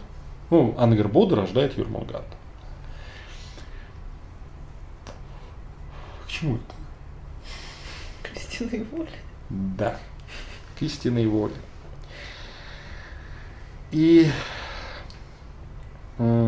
если мы пытаемся заглянуть внутрь этих понятий так же, как мы делаем всегда в сейчас в обсуждении Рёкатру, да, для человека, то фактически это два начала, выделяемые психологами, и будем использовать немножко психологических терминов, это страх внутренний, рождающийся вместе с человеком, страх смерти.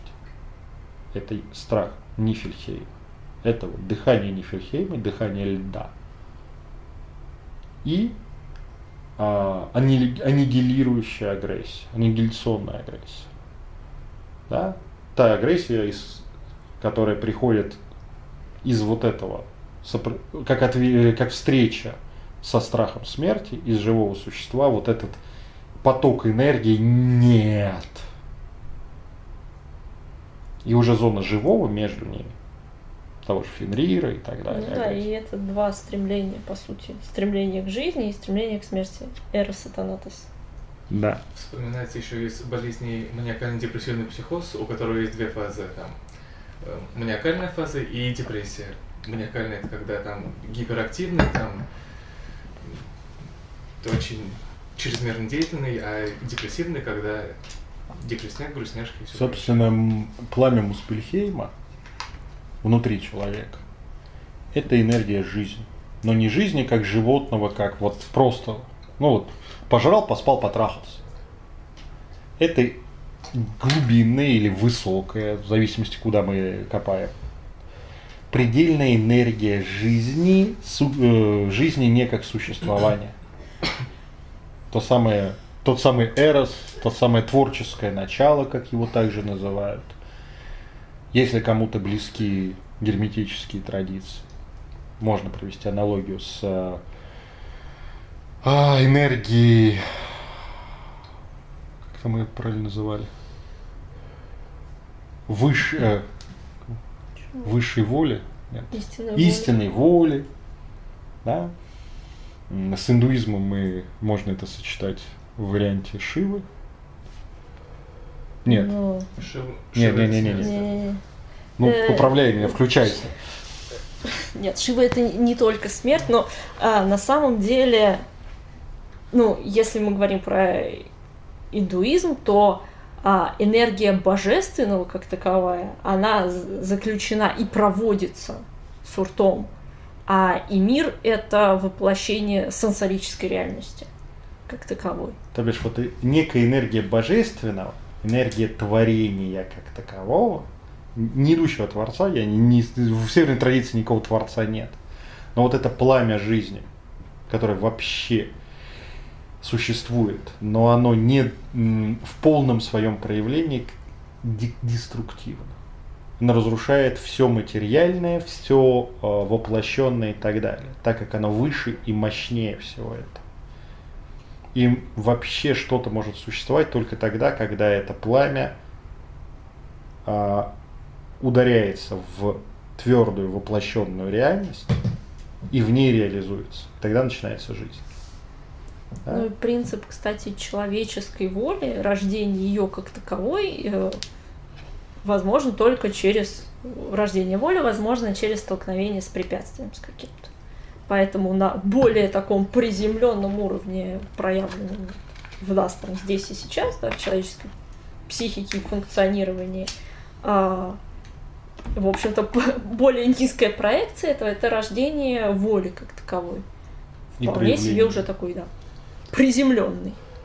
То бишь воля и желание жить, творить рождается только через фрустрацию.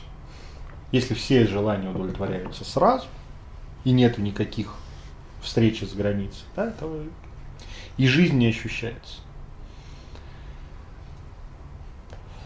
А, ну, э, собственно, что у нас там дальше? Вопрос. Если, если Муспельхейм охраняет сорт, то в Нифельхейме есть ли какой-нибудь... Хель. Хель. Хель, Гарм. а, то есть Предел, Хель. скажем так, Нифельхейм это зона еще доступная, в общем-то. Предел Нифельхейма это Хель, смерть. просто по Пусть расположению, это отдельный мир. по расположению девяти миров э, Нифельхейм находится сбоку, условно, а Хель снизу. Или это Э? Вот, кстати, интересная тема как раз для этого, для этой лекции. А, Девять миров это очень сложный конструкт.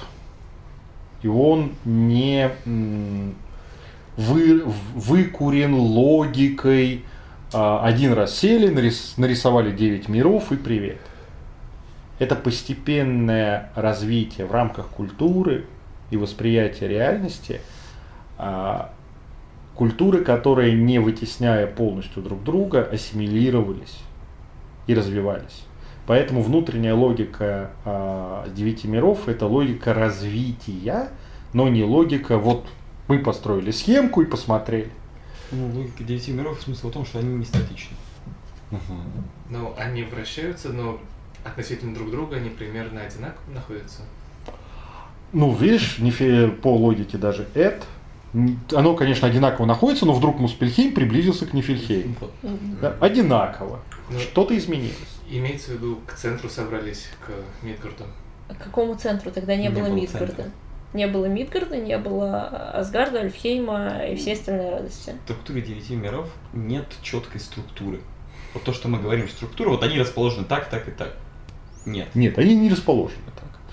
Просто Они просто не на расположены. релятивистскую систему, на самом деле, и пойми, что у тебя нет четкого центра, и отслеживать позиции всех остальных миров ты можешь только отталкиваясь от одного какого-то конкретного. Где ты, относительно Мгм. него существуют все остальные.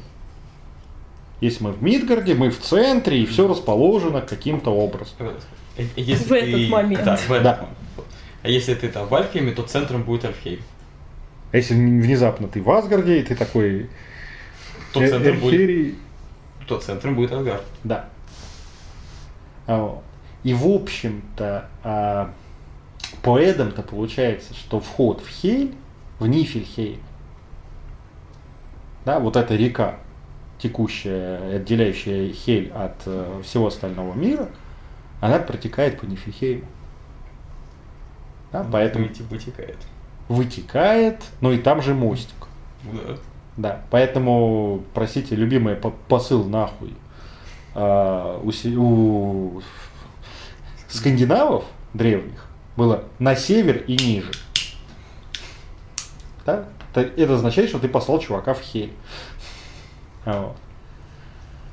А, поэтому за- вообще географическая пространственная модель здесь сложно воспринимается. Да? И давайте, давай переведем это на логику Рюкатра, да, и давай э, расскажи, где в тебе географически, да, в твоей психике находится то или иное явление, то там Фенрира, социальный интеллект и что-то еще, наблюдающее эго, осознание этого мира, границы и так далее. Самосохранения, да, еще что-нибудь такое. Ну, можно исходить из, из центра, ну, ну, там, э, определить что-то, что является центром, и дальше противоположные части выносить в противоположных направлениях. Можно. Это Никто модель. не спорит, это модель, любая модель верна. А в той или иной степени. А, И, в общем-то, во внутренней реальности человека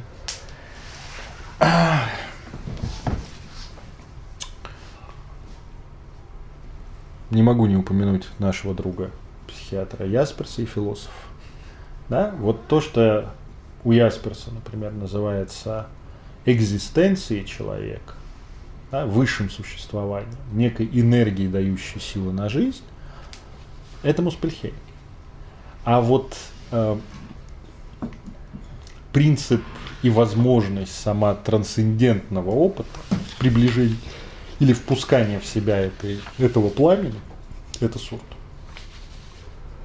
Да, это, это выход за пределы даже Утгарда. Даже не по... Это, конечно, часть Утгарда, ибо он не познан. да, и не познаваем в принципе. Но это выход даже за пределы каких-то воплощенных, все, что связано с а, жизнью здесь и сейчас, а, принципов.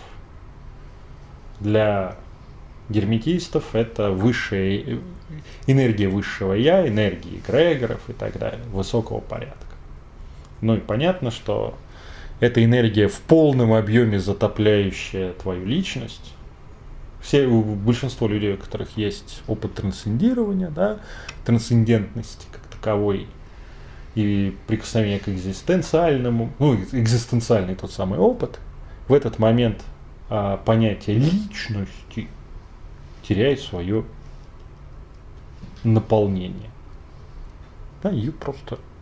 Ну, в этой энергии нет, это максимальная энергия хаоса. При этом она на своем уровне, возможно, структурирована, но наблюдая его из нашего мир, Мидгарда сознания, нам она непостижима. К чему мы дальше переходим? Рагнарёк. А, теперь мы вам рассказываем, расскажем, в чем суть да?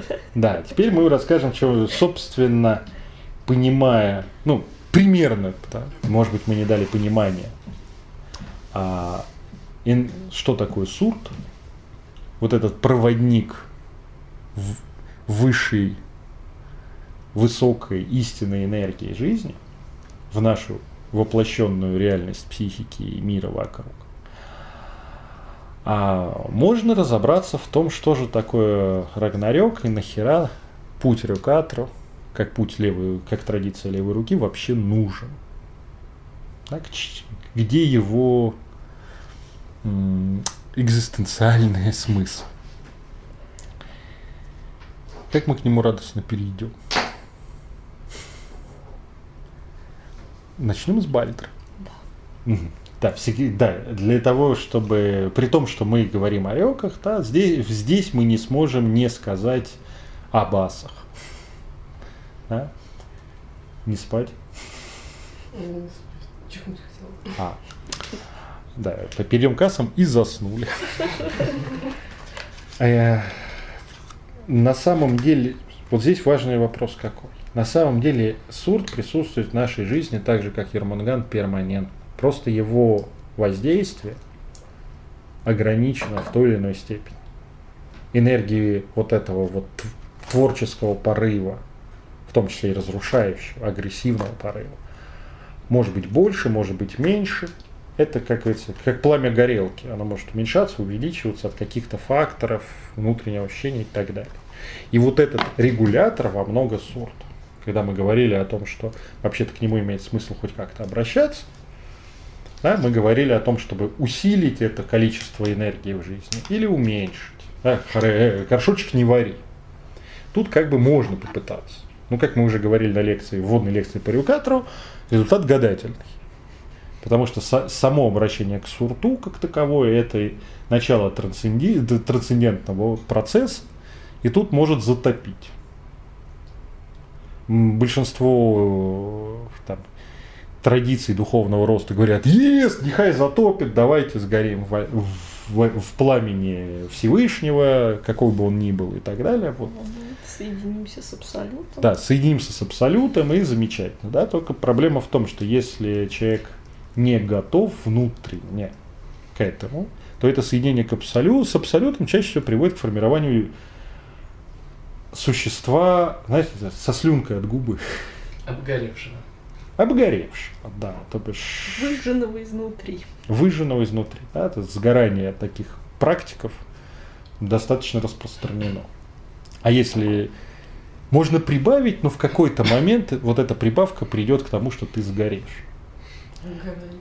Что? Выгорание. Выгорание, да. Ну, оно не всегда так достигается, но это один из методов туда прийти. Да, и остается пустая оболочка, на, на этом пепле пытается что-то копошиться. Да, это уже не тот человек. А, а вот Рагнарёк, сумерки богов, да, тот момент, когда к которому все идет в северной традиции, как мы уже говорили, сдохнуть эпично, а, на самом деле к этому идет Эрикатор, ведет. Путь туда же, пусть и другими дорогами, дорогам сумрака. Только а путь Рёкатора в том, чтобы не просто ёбнуть этот мир к чертям и сдохнуть эпично, и мы прекрасны. Но здесь он а, прежде всего к тому, чтобы создать новый мир в себе. Лучше, мощнее, с большей энергичностью, с большим наполнением энергии сурта, да, то бишь вот, с большим творческим потенциалом, развиться духовно, как говорят в других традициях и начинается этот путь в том числе через э, сознательную часть, через асов. Ну и на самом деле асатру, если мы так посмотрим, и направление правой руки в северной традиции, они ведут к тому же самому, просто другим путем. Почему э, изначально получив пророчество о том, что Рагнарёк случится и так далее, никто не срулил с этого процесса. Потому что в этом и суть. Да, в этом-то и смысл. Начинается все с рождения Бальдра. С того, что Один, ну, мы здесь не будем разбирать длинные особенности асов, это пусть занимаются те, кто с этим работает напрямую и много, и часто. Но, скажем так, Один во многом это принцип мудрости.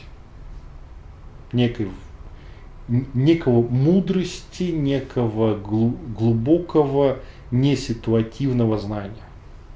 Понимания, я бы даже сказал. И Фриг, пророчица, в общем-то, в союзе понимания и предвкушения будущего, предзнания некого в нашей стране рождается сын Бальдер. Некий идеальный новый мир, новое представление о новом порядке, новой реальности, которая возможна по ощущениям. Но он слишком идеален. В тех условиях, в которых есть сейчас, он не воплотим. Бальдер не может выжить. Да? Поэтому в попытке его примирить с этой реальностью нужно либо изменить Бальдера, но тогда он гибнет, либо отказаться от Бальдера, но тогда он гибнет. Собственно, э, весь миф смерти Бальдера – это миф о том, что в имеющихся обстоятельствах психической реальности, жизненных обстоятельств и так далее, вот это предчувствие, этот некий идеал не воплотим. И он уходит в Хель. Гибнет. Но он не растворяется в Хеле, не исчезает и так далее. Там он в этом а, мире мертвых, в, в глубине Танатоса, сидит, как описано, на троне и ждет своего часа. И дальше, в общем-то, весь Рагнарёк заму- дальше разворачивается для того, чтобы Бальдру было куда выйти и возродиться. Да? Некому новому, более развитому, то есть по спирали. Это цикл, который происходит раз за раз, продолжая спираль. А, То есть, по, су- по сути, во время Рагнарёка Бальдер уходит в... Бальдер с- запускается Рагнарёк того момента, как рождается Бальдер, и он не выдерживает реальность. То есть, с одной стороны, появляется вот это предчувствие некой новой реальности, более Возможность. совершенной, ее возможность как таковая. С другой стороны, э, вместе с этим приходит понимание, что э, в данных обстоятельствах, в э, мире, какой он сейчас, во всех девяти мирах, в их конфигурации текущей, это невозможно. А Не дальше Бальдер надо уничтожить реальность, этот мир. выдерживает Бальдера. Это не важно, кто кого не выдержит. Нет, Он- потому что он неизбежен. Его- он неизбежно попадет в Хель. Да, он неизбежно. Потому что реальность не может его никак. Он не может здесь существовать. Да, он не может здесь существовать. Дальше вопрос, кто кого не выдержит. Как бы, так как он попал в Хель, а реальность пока существует, значит не выдержал Бальдер. Так, э, ну, на мой взгляд, по логике. И дальше происходит все остальные, дальше все пророчество Вельвы, Вельвы. А, свя- т- во-первых, после смерти Бальдра, прежде всего, Локи, вот это внутренний транзит, если мы говорим о жизни человека, да, внутренний транзит подавленного, убранного, истинного в человеке, вот всего Утгарда, четко подсвечивает, что нынешний порядок и то самое наблюдающее эго Асгарда, да, в- вот эта вот э, простроенная личность, не столь идеальна, как она казалась до появления Бальдера. Помните перепалка в Локи? Да, знаменитый текст. И дальше естественная реакция сопротивления. Тогда мы закрываем этот канал и связываем Локи. Нет, мы не будем смотреть на свое несовершенство, потому что не, не- а- очень больно, когда мы видим свое несовершенство, а лучше мы быть не можем. Да, понимаете? Потому что лучше это уже умер Бальдер. Все. Лучше не бывает. А вот. И вот здесь мы чуть-чуть ускоряем прокрутку, потому что в человеческой жизни на самом деле так это и происходит. Если кто проходил через внутренний рагнарёк, подтвердит вам это, пусть и в других терминах. Это из серии первая стадия отрицание. Да. А дальше происходит что? Дальше э, отсутствие вот этого транзита заставляет давление Утгарда на личность усиливаться. И мировой змей, собственно, границы начинают сдвигаться. Да, он начинает шевелиться. Дальше начинает сочиться его яд, который все отравляет. И землю, и воду. И плывет кора и запускает неуправляемо для- часто для личности человека, хотя в идеале это нужно делать осознанно. Да. А Рагнарёк в, в- идеале должен быть осознан. Но здесь мы рассматриваем такой классический путь. Мгм. А корабль Нальгаля, на, Нагльфар. да, вот он сам, а, собранный из ногтей мертвецов. Ногти мертвецов, то, что отбрасывается и от мертвого. Этот корабль – это корабль забытых, вытесненных воспоминаний. Желаний, какого-то не, каких-то вещей, которые были когда-то. Вот это даже не ностальгия, а вот, как я приводил пример, да, вот сейчас так, все не идеально, мир не идеален и идеальным быть не может. Но я же хотел быть космонавтом в 5 лет, а в 15 я думал, что... И так далее. Понимаете, вот эта вот накрутка из прошлого, из того, что уже умерло в тебе, ушло в Нифельхейм, и, за- казалось бы, никогда не вернется, именно этот корабль несет на себе спутников Локи, спутников Хель, возглавляемых Локи. Сама Хель, естественно, никуда не приходит. Да? И он, вот это вот возвращение старого, для этого миропорядка, уже, казалось бы, умершего, это вот этот путь корабля дальше. Дальше у нас, э, собственно, выходит Йормунганд из моря, и Фенрир появляется. И освобождается Фенрир. Да. Ну, там волки глотают солнце и луну, становится полный пиздец. Ну, вообще-то это образ, э, простите, солнце, внутреннее солнце, внутренняя луна, да, это образ того, что вкус жизни пропадает.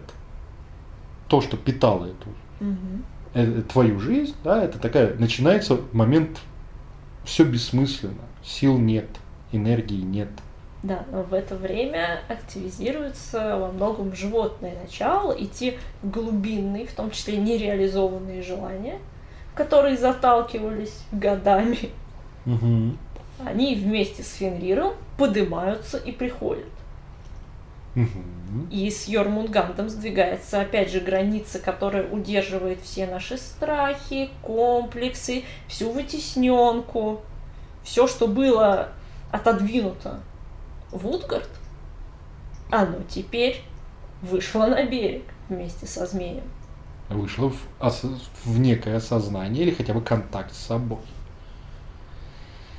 И та реальность, в которой человек живет, в этот момент разрушается. Ну, начинается процесс разрушения. Люди идут в хель, то есть те образы, которые ты интегрировал из окружающего мира, уже тебя не удовлетворяют. Да, вот твой, твой воплощенная реальность, которую ты воспринимаешь, она разрушается этими хтони, поднявшейся хтоникой. И одновременно с этим, так как границы смещаются, разрываются небеса, как описано в Ведах, в предсказании. И энергия Муспельхейма вместо Солнца и Луны, да, напрямую энергия вот этой экзистенции начинает двигаться внутрь тебя. Потому что пока существует Мингар, пока все на своих местах, количество энергии ограничено. А здесь она начинает потоком идти. А дальше мы, собственно, видим, кто с кем борется. Дальше они радостно приходят на поле битвы. Да. И, собственно, наблюдающее эго, наш э, социальный или внешние асы, наша воля как э, осознанная воля, встречается со всей вот этой херней, отдельным войском Муспельма Сурто и с э, хтоническими внутренними чудовищами, с тем, что их приходит из Утгарда. Начинается битва. И эта битва внутренне ощущается. Собственно, Один. Маленькое добавление. Все, сейчас мы будем их перечислять, кто с кем сражается да, и гибнет. А, при этом нужно понимать, что все это перечисление это одновременный процесс. Да, то есть это вот происходит в один момент. Ну, это он уже длинный момент, но это процесс не постепенный. Да, и, собственно, на самом деле в Эдах есть на это указание, потому что говорится, что один не может помочь другому, потому что они все заняты. Вот. И, собственно, Один, э, мудрость, э, социальное, там, структурирующее начало борется с Фенриром, с животными желаниями первозданными. Фенрир проглатывает Одина. То есть животное начало побеждает в этом. Но Фенрира после этого убивает Видар. Видар. Да. Который, э, собственно, это божество мщения, и во многом, как нам кажется, оно ассоциируется в человеке, если мы берем, да, со страхом последствий. Да. То есть то, он сын Одина и ипостась Одина, как часто говорится. Это та мудрость, которая говорит, что но все равно, блядь, будет жопа. Мудрости уже нет, но есть вот ощущение того, что полностью отдаться Фенриру и стать животным приведет к какому-то пиздецу полному.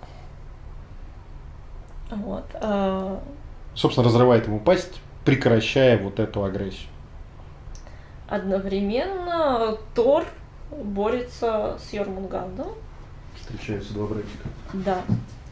И, собственно, это их финальный бой вот этой а, резкого, направленного, точечного, яркого волевого усилия Тора и вот этой давящей, цикличной воли Йормунганда.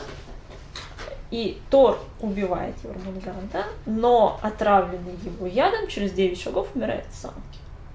А, то бишь, внешне э, убив Йормунганда, он убивает то, ради чего он существует. Потому что ему не, нет Йормунганда, нет Мидгарда, нет сознания в нормальном понимании. И нет, собственно, границ, нет препятствий, которые с помощью воли можно пробивать дальше. Яд Йормунганда его убивает. Мгм. А, Сурт в этот момент сражается с Фрейром. Ну, если по, по списку это. Да. Фрейром как естественным ходом жизни, тем, что ты сумел в своей жизни создать, внутри себя, вне себя и так далее. Да? Всходит в противоречие с истинной волей, с вот этим огнем Муспельма о том, что ты не есть тождественен этой реальности, этому, тому, что ты в ней создал. Материи жизни. И убивает Сурт Фрейра. Да. Потому что оказывается мощнее.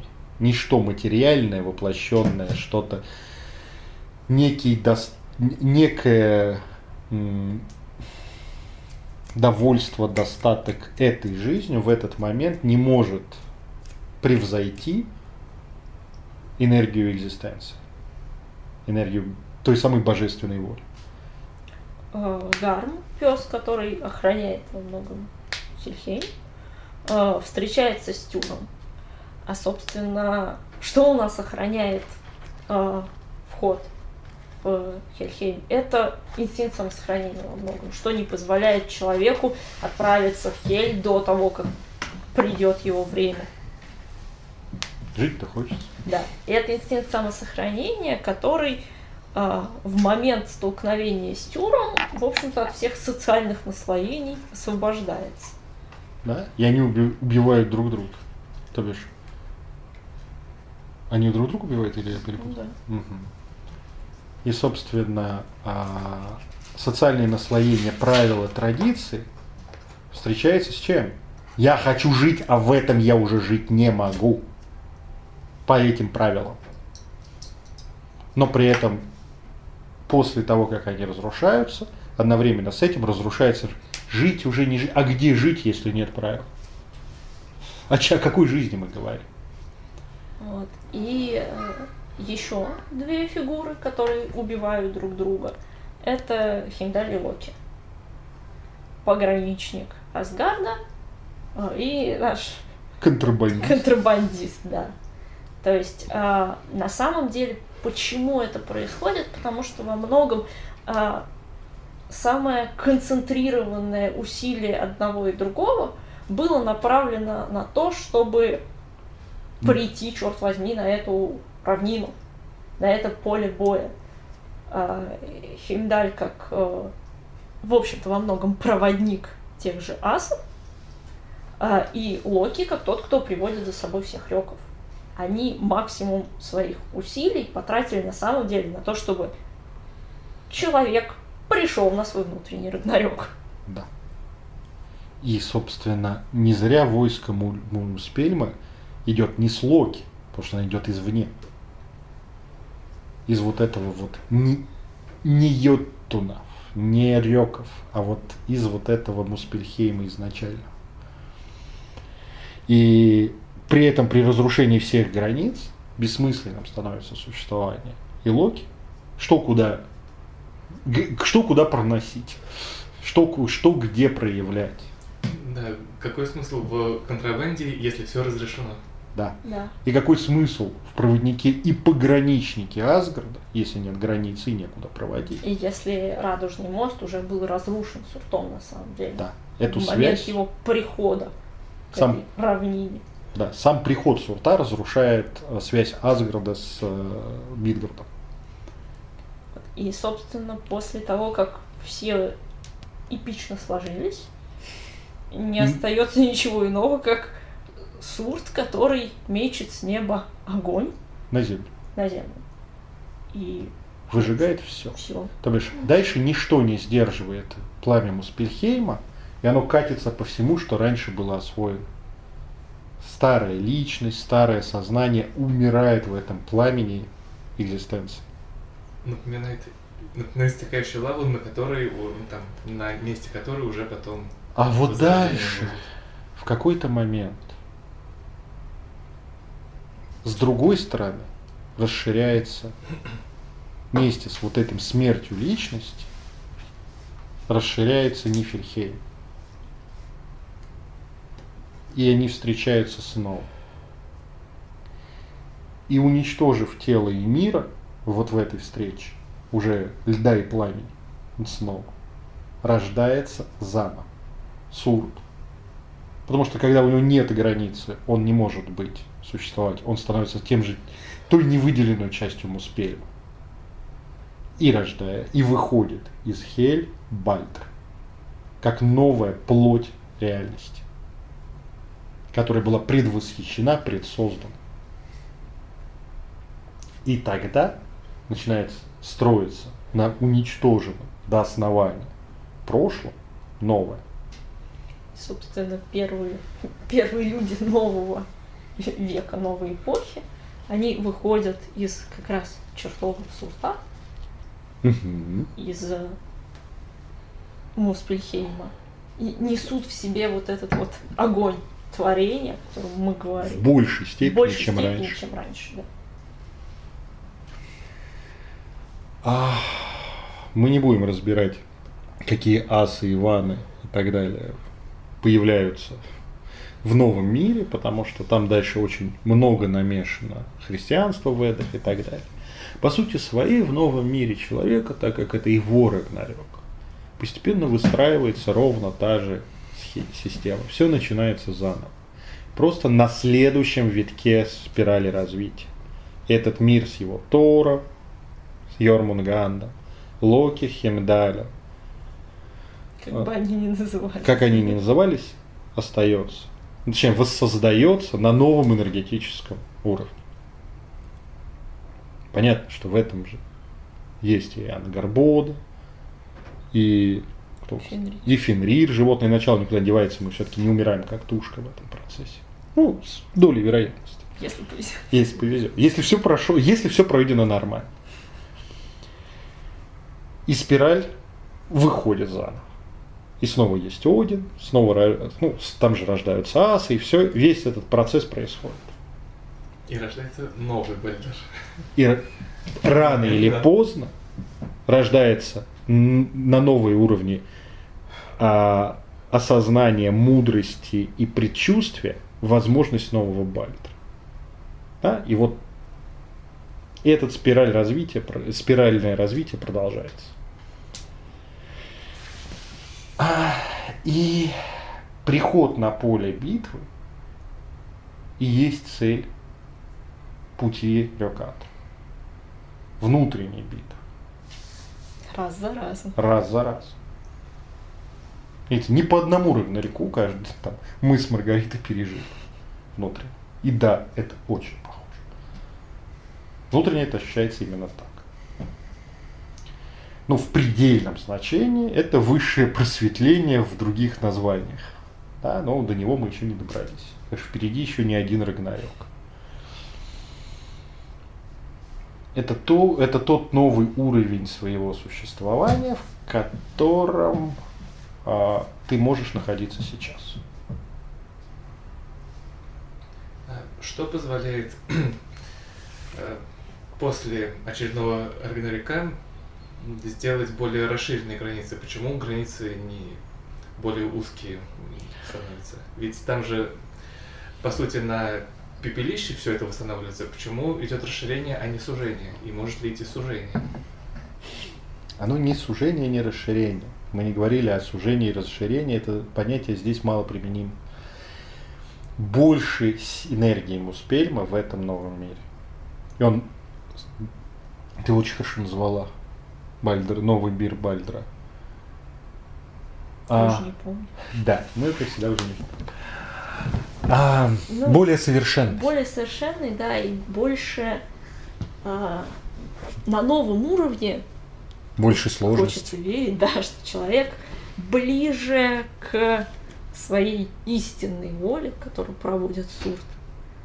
Более совершенен, он больше в контакте со своим, если мы говорим герметическими да, терминами, со своим высшим я. Вот, и получает большую мощь для творения. И его асы в большей степени проявлены. И контакт с... ни- И вот здесь, кстати, интересно. И контакт с божественным в каждой из этих фигур. Да? И с Одиным, и с Тором, и с Ермунганом и так далее больше.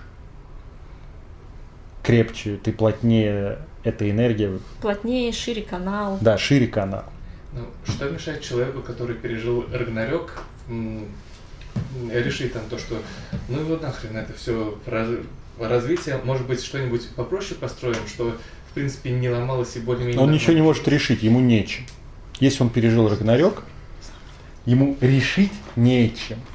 Он начинает осваивать от маленького пятачка себя, он начинает расширять себя дальше. Просто энергии в нем столько, что это происходит в итоге, те границы, куда он упирается, своих возможностей, оказываются шире. И здесь есть засада. Есть, как всегда, в Рюкатру есть второй, как бы, обратная сторона. Бессмысленно ускорять Рагнарёк, пока он не запустился, пока не родился Бальдр. Пока нет предчувствия и предзнания того, что возможен ты более совершенный, который не воплотим в тебе нынешнее. Потому что все более совершенное, что воплотимо, ну, воплощаем, развиваемся там. Этот процесс идет. Но только достигнув границы возможного при своих настройках, при том, какой ты здесь и сейчас, имеет смысл идти в Рагнарёк. Если его запустить без этого, Многие, кстати, практики, особенно такие ориентированные на такую на, на жесть, любят попытаться это сделать и прибегают в том числе там, к различного рода стимуляторам для Мгм. этого, чтобы снести эту границу другими методами, не только личной волей, но и э, дополнительными импульсами извне, очень сильно могут на этом въебаться и получить э, ну, по сути, распад личности, после которого она не восстановится. Потому что недостаточно было контакта перед этим ну, с истинной волей с своей. истинной, с истинной волей. И прежде всего недос- недостаточно было контакта с Одиным, с Фрик, с Тором, с Йормунгандом. Что будет, если Йормунганд победит Тора? Ну, кстати, частая история Да. в таких случаях. Когда, Йорму, когда Тор недостаточный, контакт с Тором у человека недостаточен, и внутреннее проявление Тора оказывается слабее Йормунганда. Всего человека пожирает Йормунганд. Грани... Вот это... И он попадает в дурную бесконечность не меняющейся реальности. Вот эта глубинная депрессия, глубинное состояние пиздеца, и это и отсюда нет выхода, следствие того, что рано начали. А вот. Если а, в этой ситуации м, Один побеждает Фи- э, Фенрира, да? мудрость побеждает на том уровне мудрости, который есть, дальше строить нечего, а животное задавлено. Сколько людей вы знаете охуенно мудрых, но ничего не понимающих про животное начало в себе. Да, очень уныло. Очень уныло. И развитие останавливается. Человек застревает на своем уровне мудрости, и как бы она может быть высокая относительно других. Но дальше шага нет. А вот. И, собственно, такие люди, пытаясь пойти, если они все-таки допедривают, что нужно идти в развитие, сначала откапывают в себе Фенрира обратно, да, перестают питаться праной, и начинают как бы находить свои животные желания и их выращивать для той самой встречи. Да? Чтобы все вы, вот этот баланс вырастить. И либо такой человек, а, который особенно, вот это особенно касается, ты абсолютно права, химических попыток священными ядами расширить сознание. Часто после этого оно не расши- вместо расширения оно приходит к еще большему сужению. Или выгоранию, когда пламя муспельма полностью сжигает человека и остается оболочка, которая еще может кушать, хавать и так далее, но да, трахаться. Да, Но это личности там совсем уже не про просветление и, и не про божественность. Здесь разбалтываются у них именно границы. Да. Всё-таки Именно они. Способность вообще как-то сконцентрировать себя и направить куда-то. Да, ну и, собственно, почему мы в других лекциях часто упоминаем о том, что прежде чем пойти там, к какому-то развитию на высоких уровнях, да, ус- условно высоких, почему очень важно простроить эго. Потому что без эго, без Тора, если Йормунганд победит, то все будет печально. Без Тора, без э, победит оставшись живых, Да. без Тора, без Хемдаля, без Один, без всей этой радостной тусовки, без Фрейра, когда ты на своем уровне мощи уже освоил эту реальность и ее умеешь использовать, бессмысленная трансценденция, сам процесс. Вот как те самые замечательные просветленные, которые в 12 лет просветлились, они выглядят крайне уныло. Да, они говорят, вот, там, в них чувствуется вот это некий посыл очень энергетичный. Но нихуя не понимают Да, о ну, жизни. собственно, тут, ну, на мой взгляд, опять же, в чем фишка, а, кто что раскачивает. То есть а, а, нам, как тем, кто идет путем рёкатру и достаточно сильно контачит с рёками, с тем же Фенриром, Юрмунгандом и так далее, очень важно в этом не забывать про Асов, асов. Иванов. Иванов, да. А тем, кто больше работает с асами Иванами, важно не забывать про реков. Но если у них, откровенно говоря, шансов на выживание В Рагнарьке. в Рагнарьке, На, на Рёке. в- да, больше, Мгм. да, там может быть более ну, субъективно унылая, не такая насыщенная, невкусная жизнь, если как бы все э, хтонические силы, да, забиты, и асы Иваны победили как бы полностью, э, да, там не так весело. Но там сохраняется во, во многом, там гораздо больше шансов на таком вот бытовом уровне Продолжить свою продолжить, нормальную да, жизнь. свою нормальную жизнь. А в Рёкатру самая засада в том, что если ни хрена нет, как ты говоришь, контролирующего эго, Наблюдающего, Наблюдающего эго, эго, социального да. интеллекта, внешней воли, которую ты можешь применить к окружающему миру именно точечно, умение сконцентрировать удар на энергии. да, есть шанс похерить свою жизнь, личность и сознание полностью. Мгм.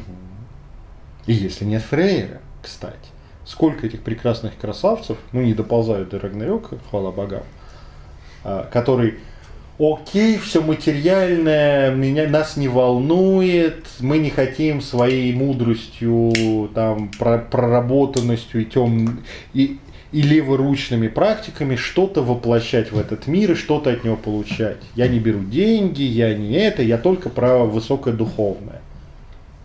Нет развития. И постепенно они сдыхают просто потому, что несопоставима мощь их, э, что хтоники внутренней, что вот этого пламени Муспельхейма и Фрейра. Их воплощенной жизни, вот той самой материи жизни, которой мы живем. Понимаете?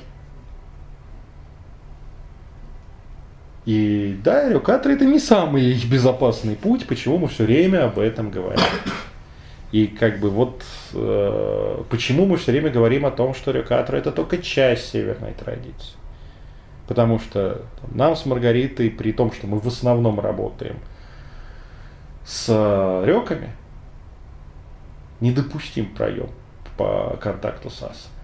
Может быть, не личному, может быть, именно внутреннему вот этому контакту. Да?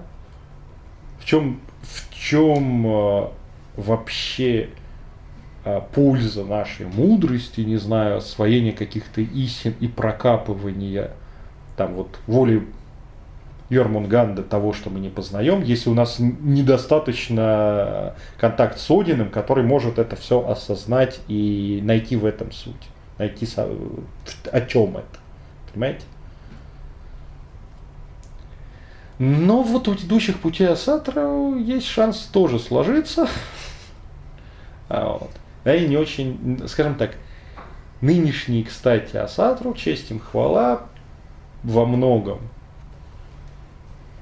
пытаются разобраться с вот этим сознательной частью, тем, что внутри человека, зная, за что отвечает и как работать с асами Ивана. Это есть. А, здесь интересная вещь. И по собственному опыту хочется сказать о том, как Рагнарёк отражается в окружающей реальности. Твой Рагнарёк. А на самом деле в ней также происходит, вслед за тем, что происходит, и одновременно с тем, что происходит с тобой, происходит Рагнарёк. Реальность, в которую, которую ты уже наблюдаешь вокруг и влияешь на нее и взаимодействуешь. Реальность, воплощенная вне тебя, меняется, практически так же неузнаваемо. Очень многие люди в этот момент, проходя, пройдя внутренний Рагнарёк, оказываются в других странах, других сферах жизни или с другими людьми в союзах и общении, занятиях и так далее. И эта жизнь чаще всего более интересна, более наполнена, более включенная, чем та, которая была до этого. Для тех, кто проходили курсы Таро у нас с Маргаритой. Это э, внутренний Рагнарёк, это то, что там называется точкой ноль. Именно вот нынешняя лекция описывает в символике северной традиции и через нее то, что происходит с людьми в момент прохода вот этого уровня. А, в общем, путь Рокатру это подготовить себя внутри к внутреннему Рагнарёку и выжить в нем, выйдя на новый, более совершенный уровень существования, жизни. В пределе дойти через серию Рагнарёков, Рагнарёков, ну, может быть, не в этой жизни, к предельному, да, невоплощенному существованию. Возможно. Но важ, важен не результат, а процесс. Потому что каждый следующий виток спирали – это следующий этап. Больше творческой энергии, больших сил, большей жизни и радости от него. Умри и радуйся.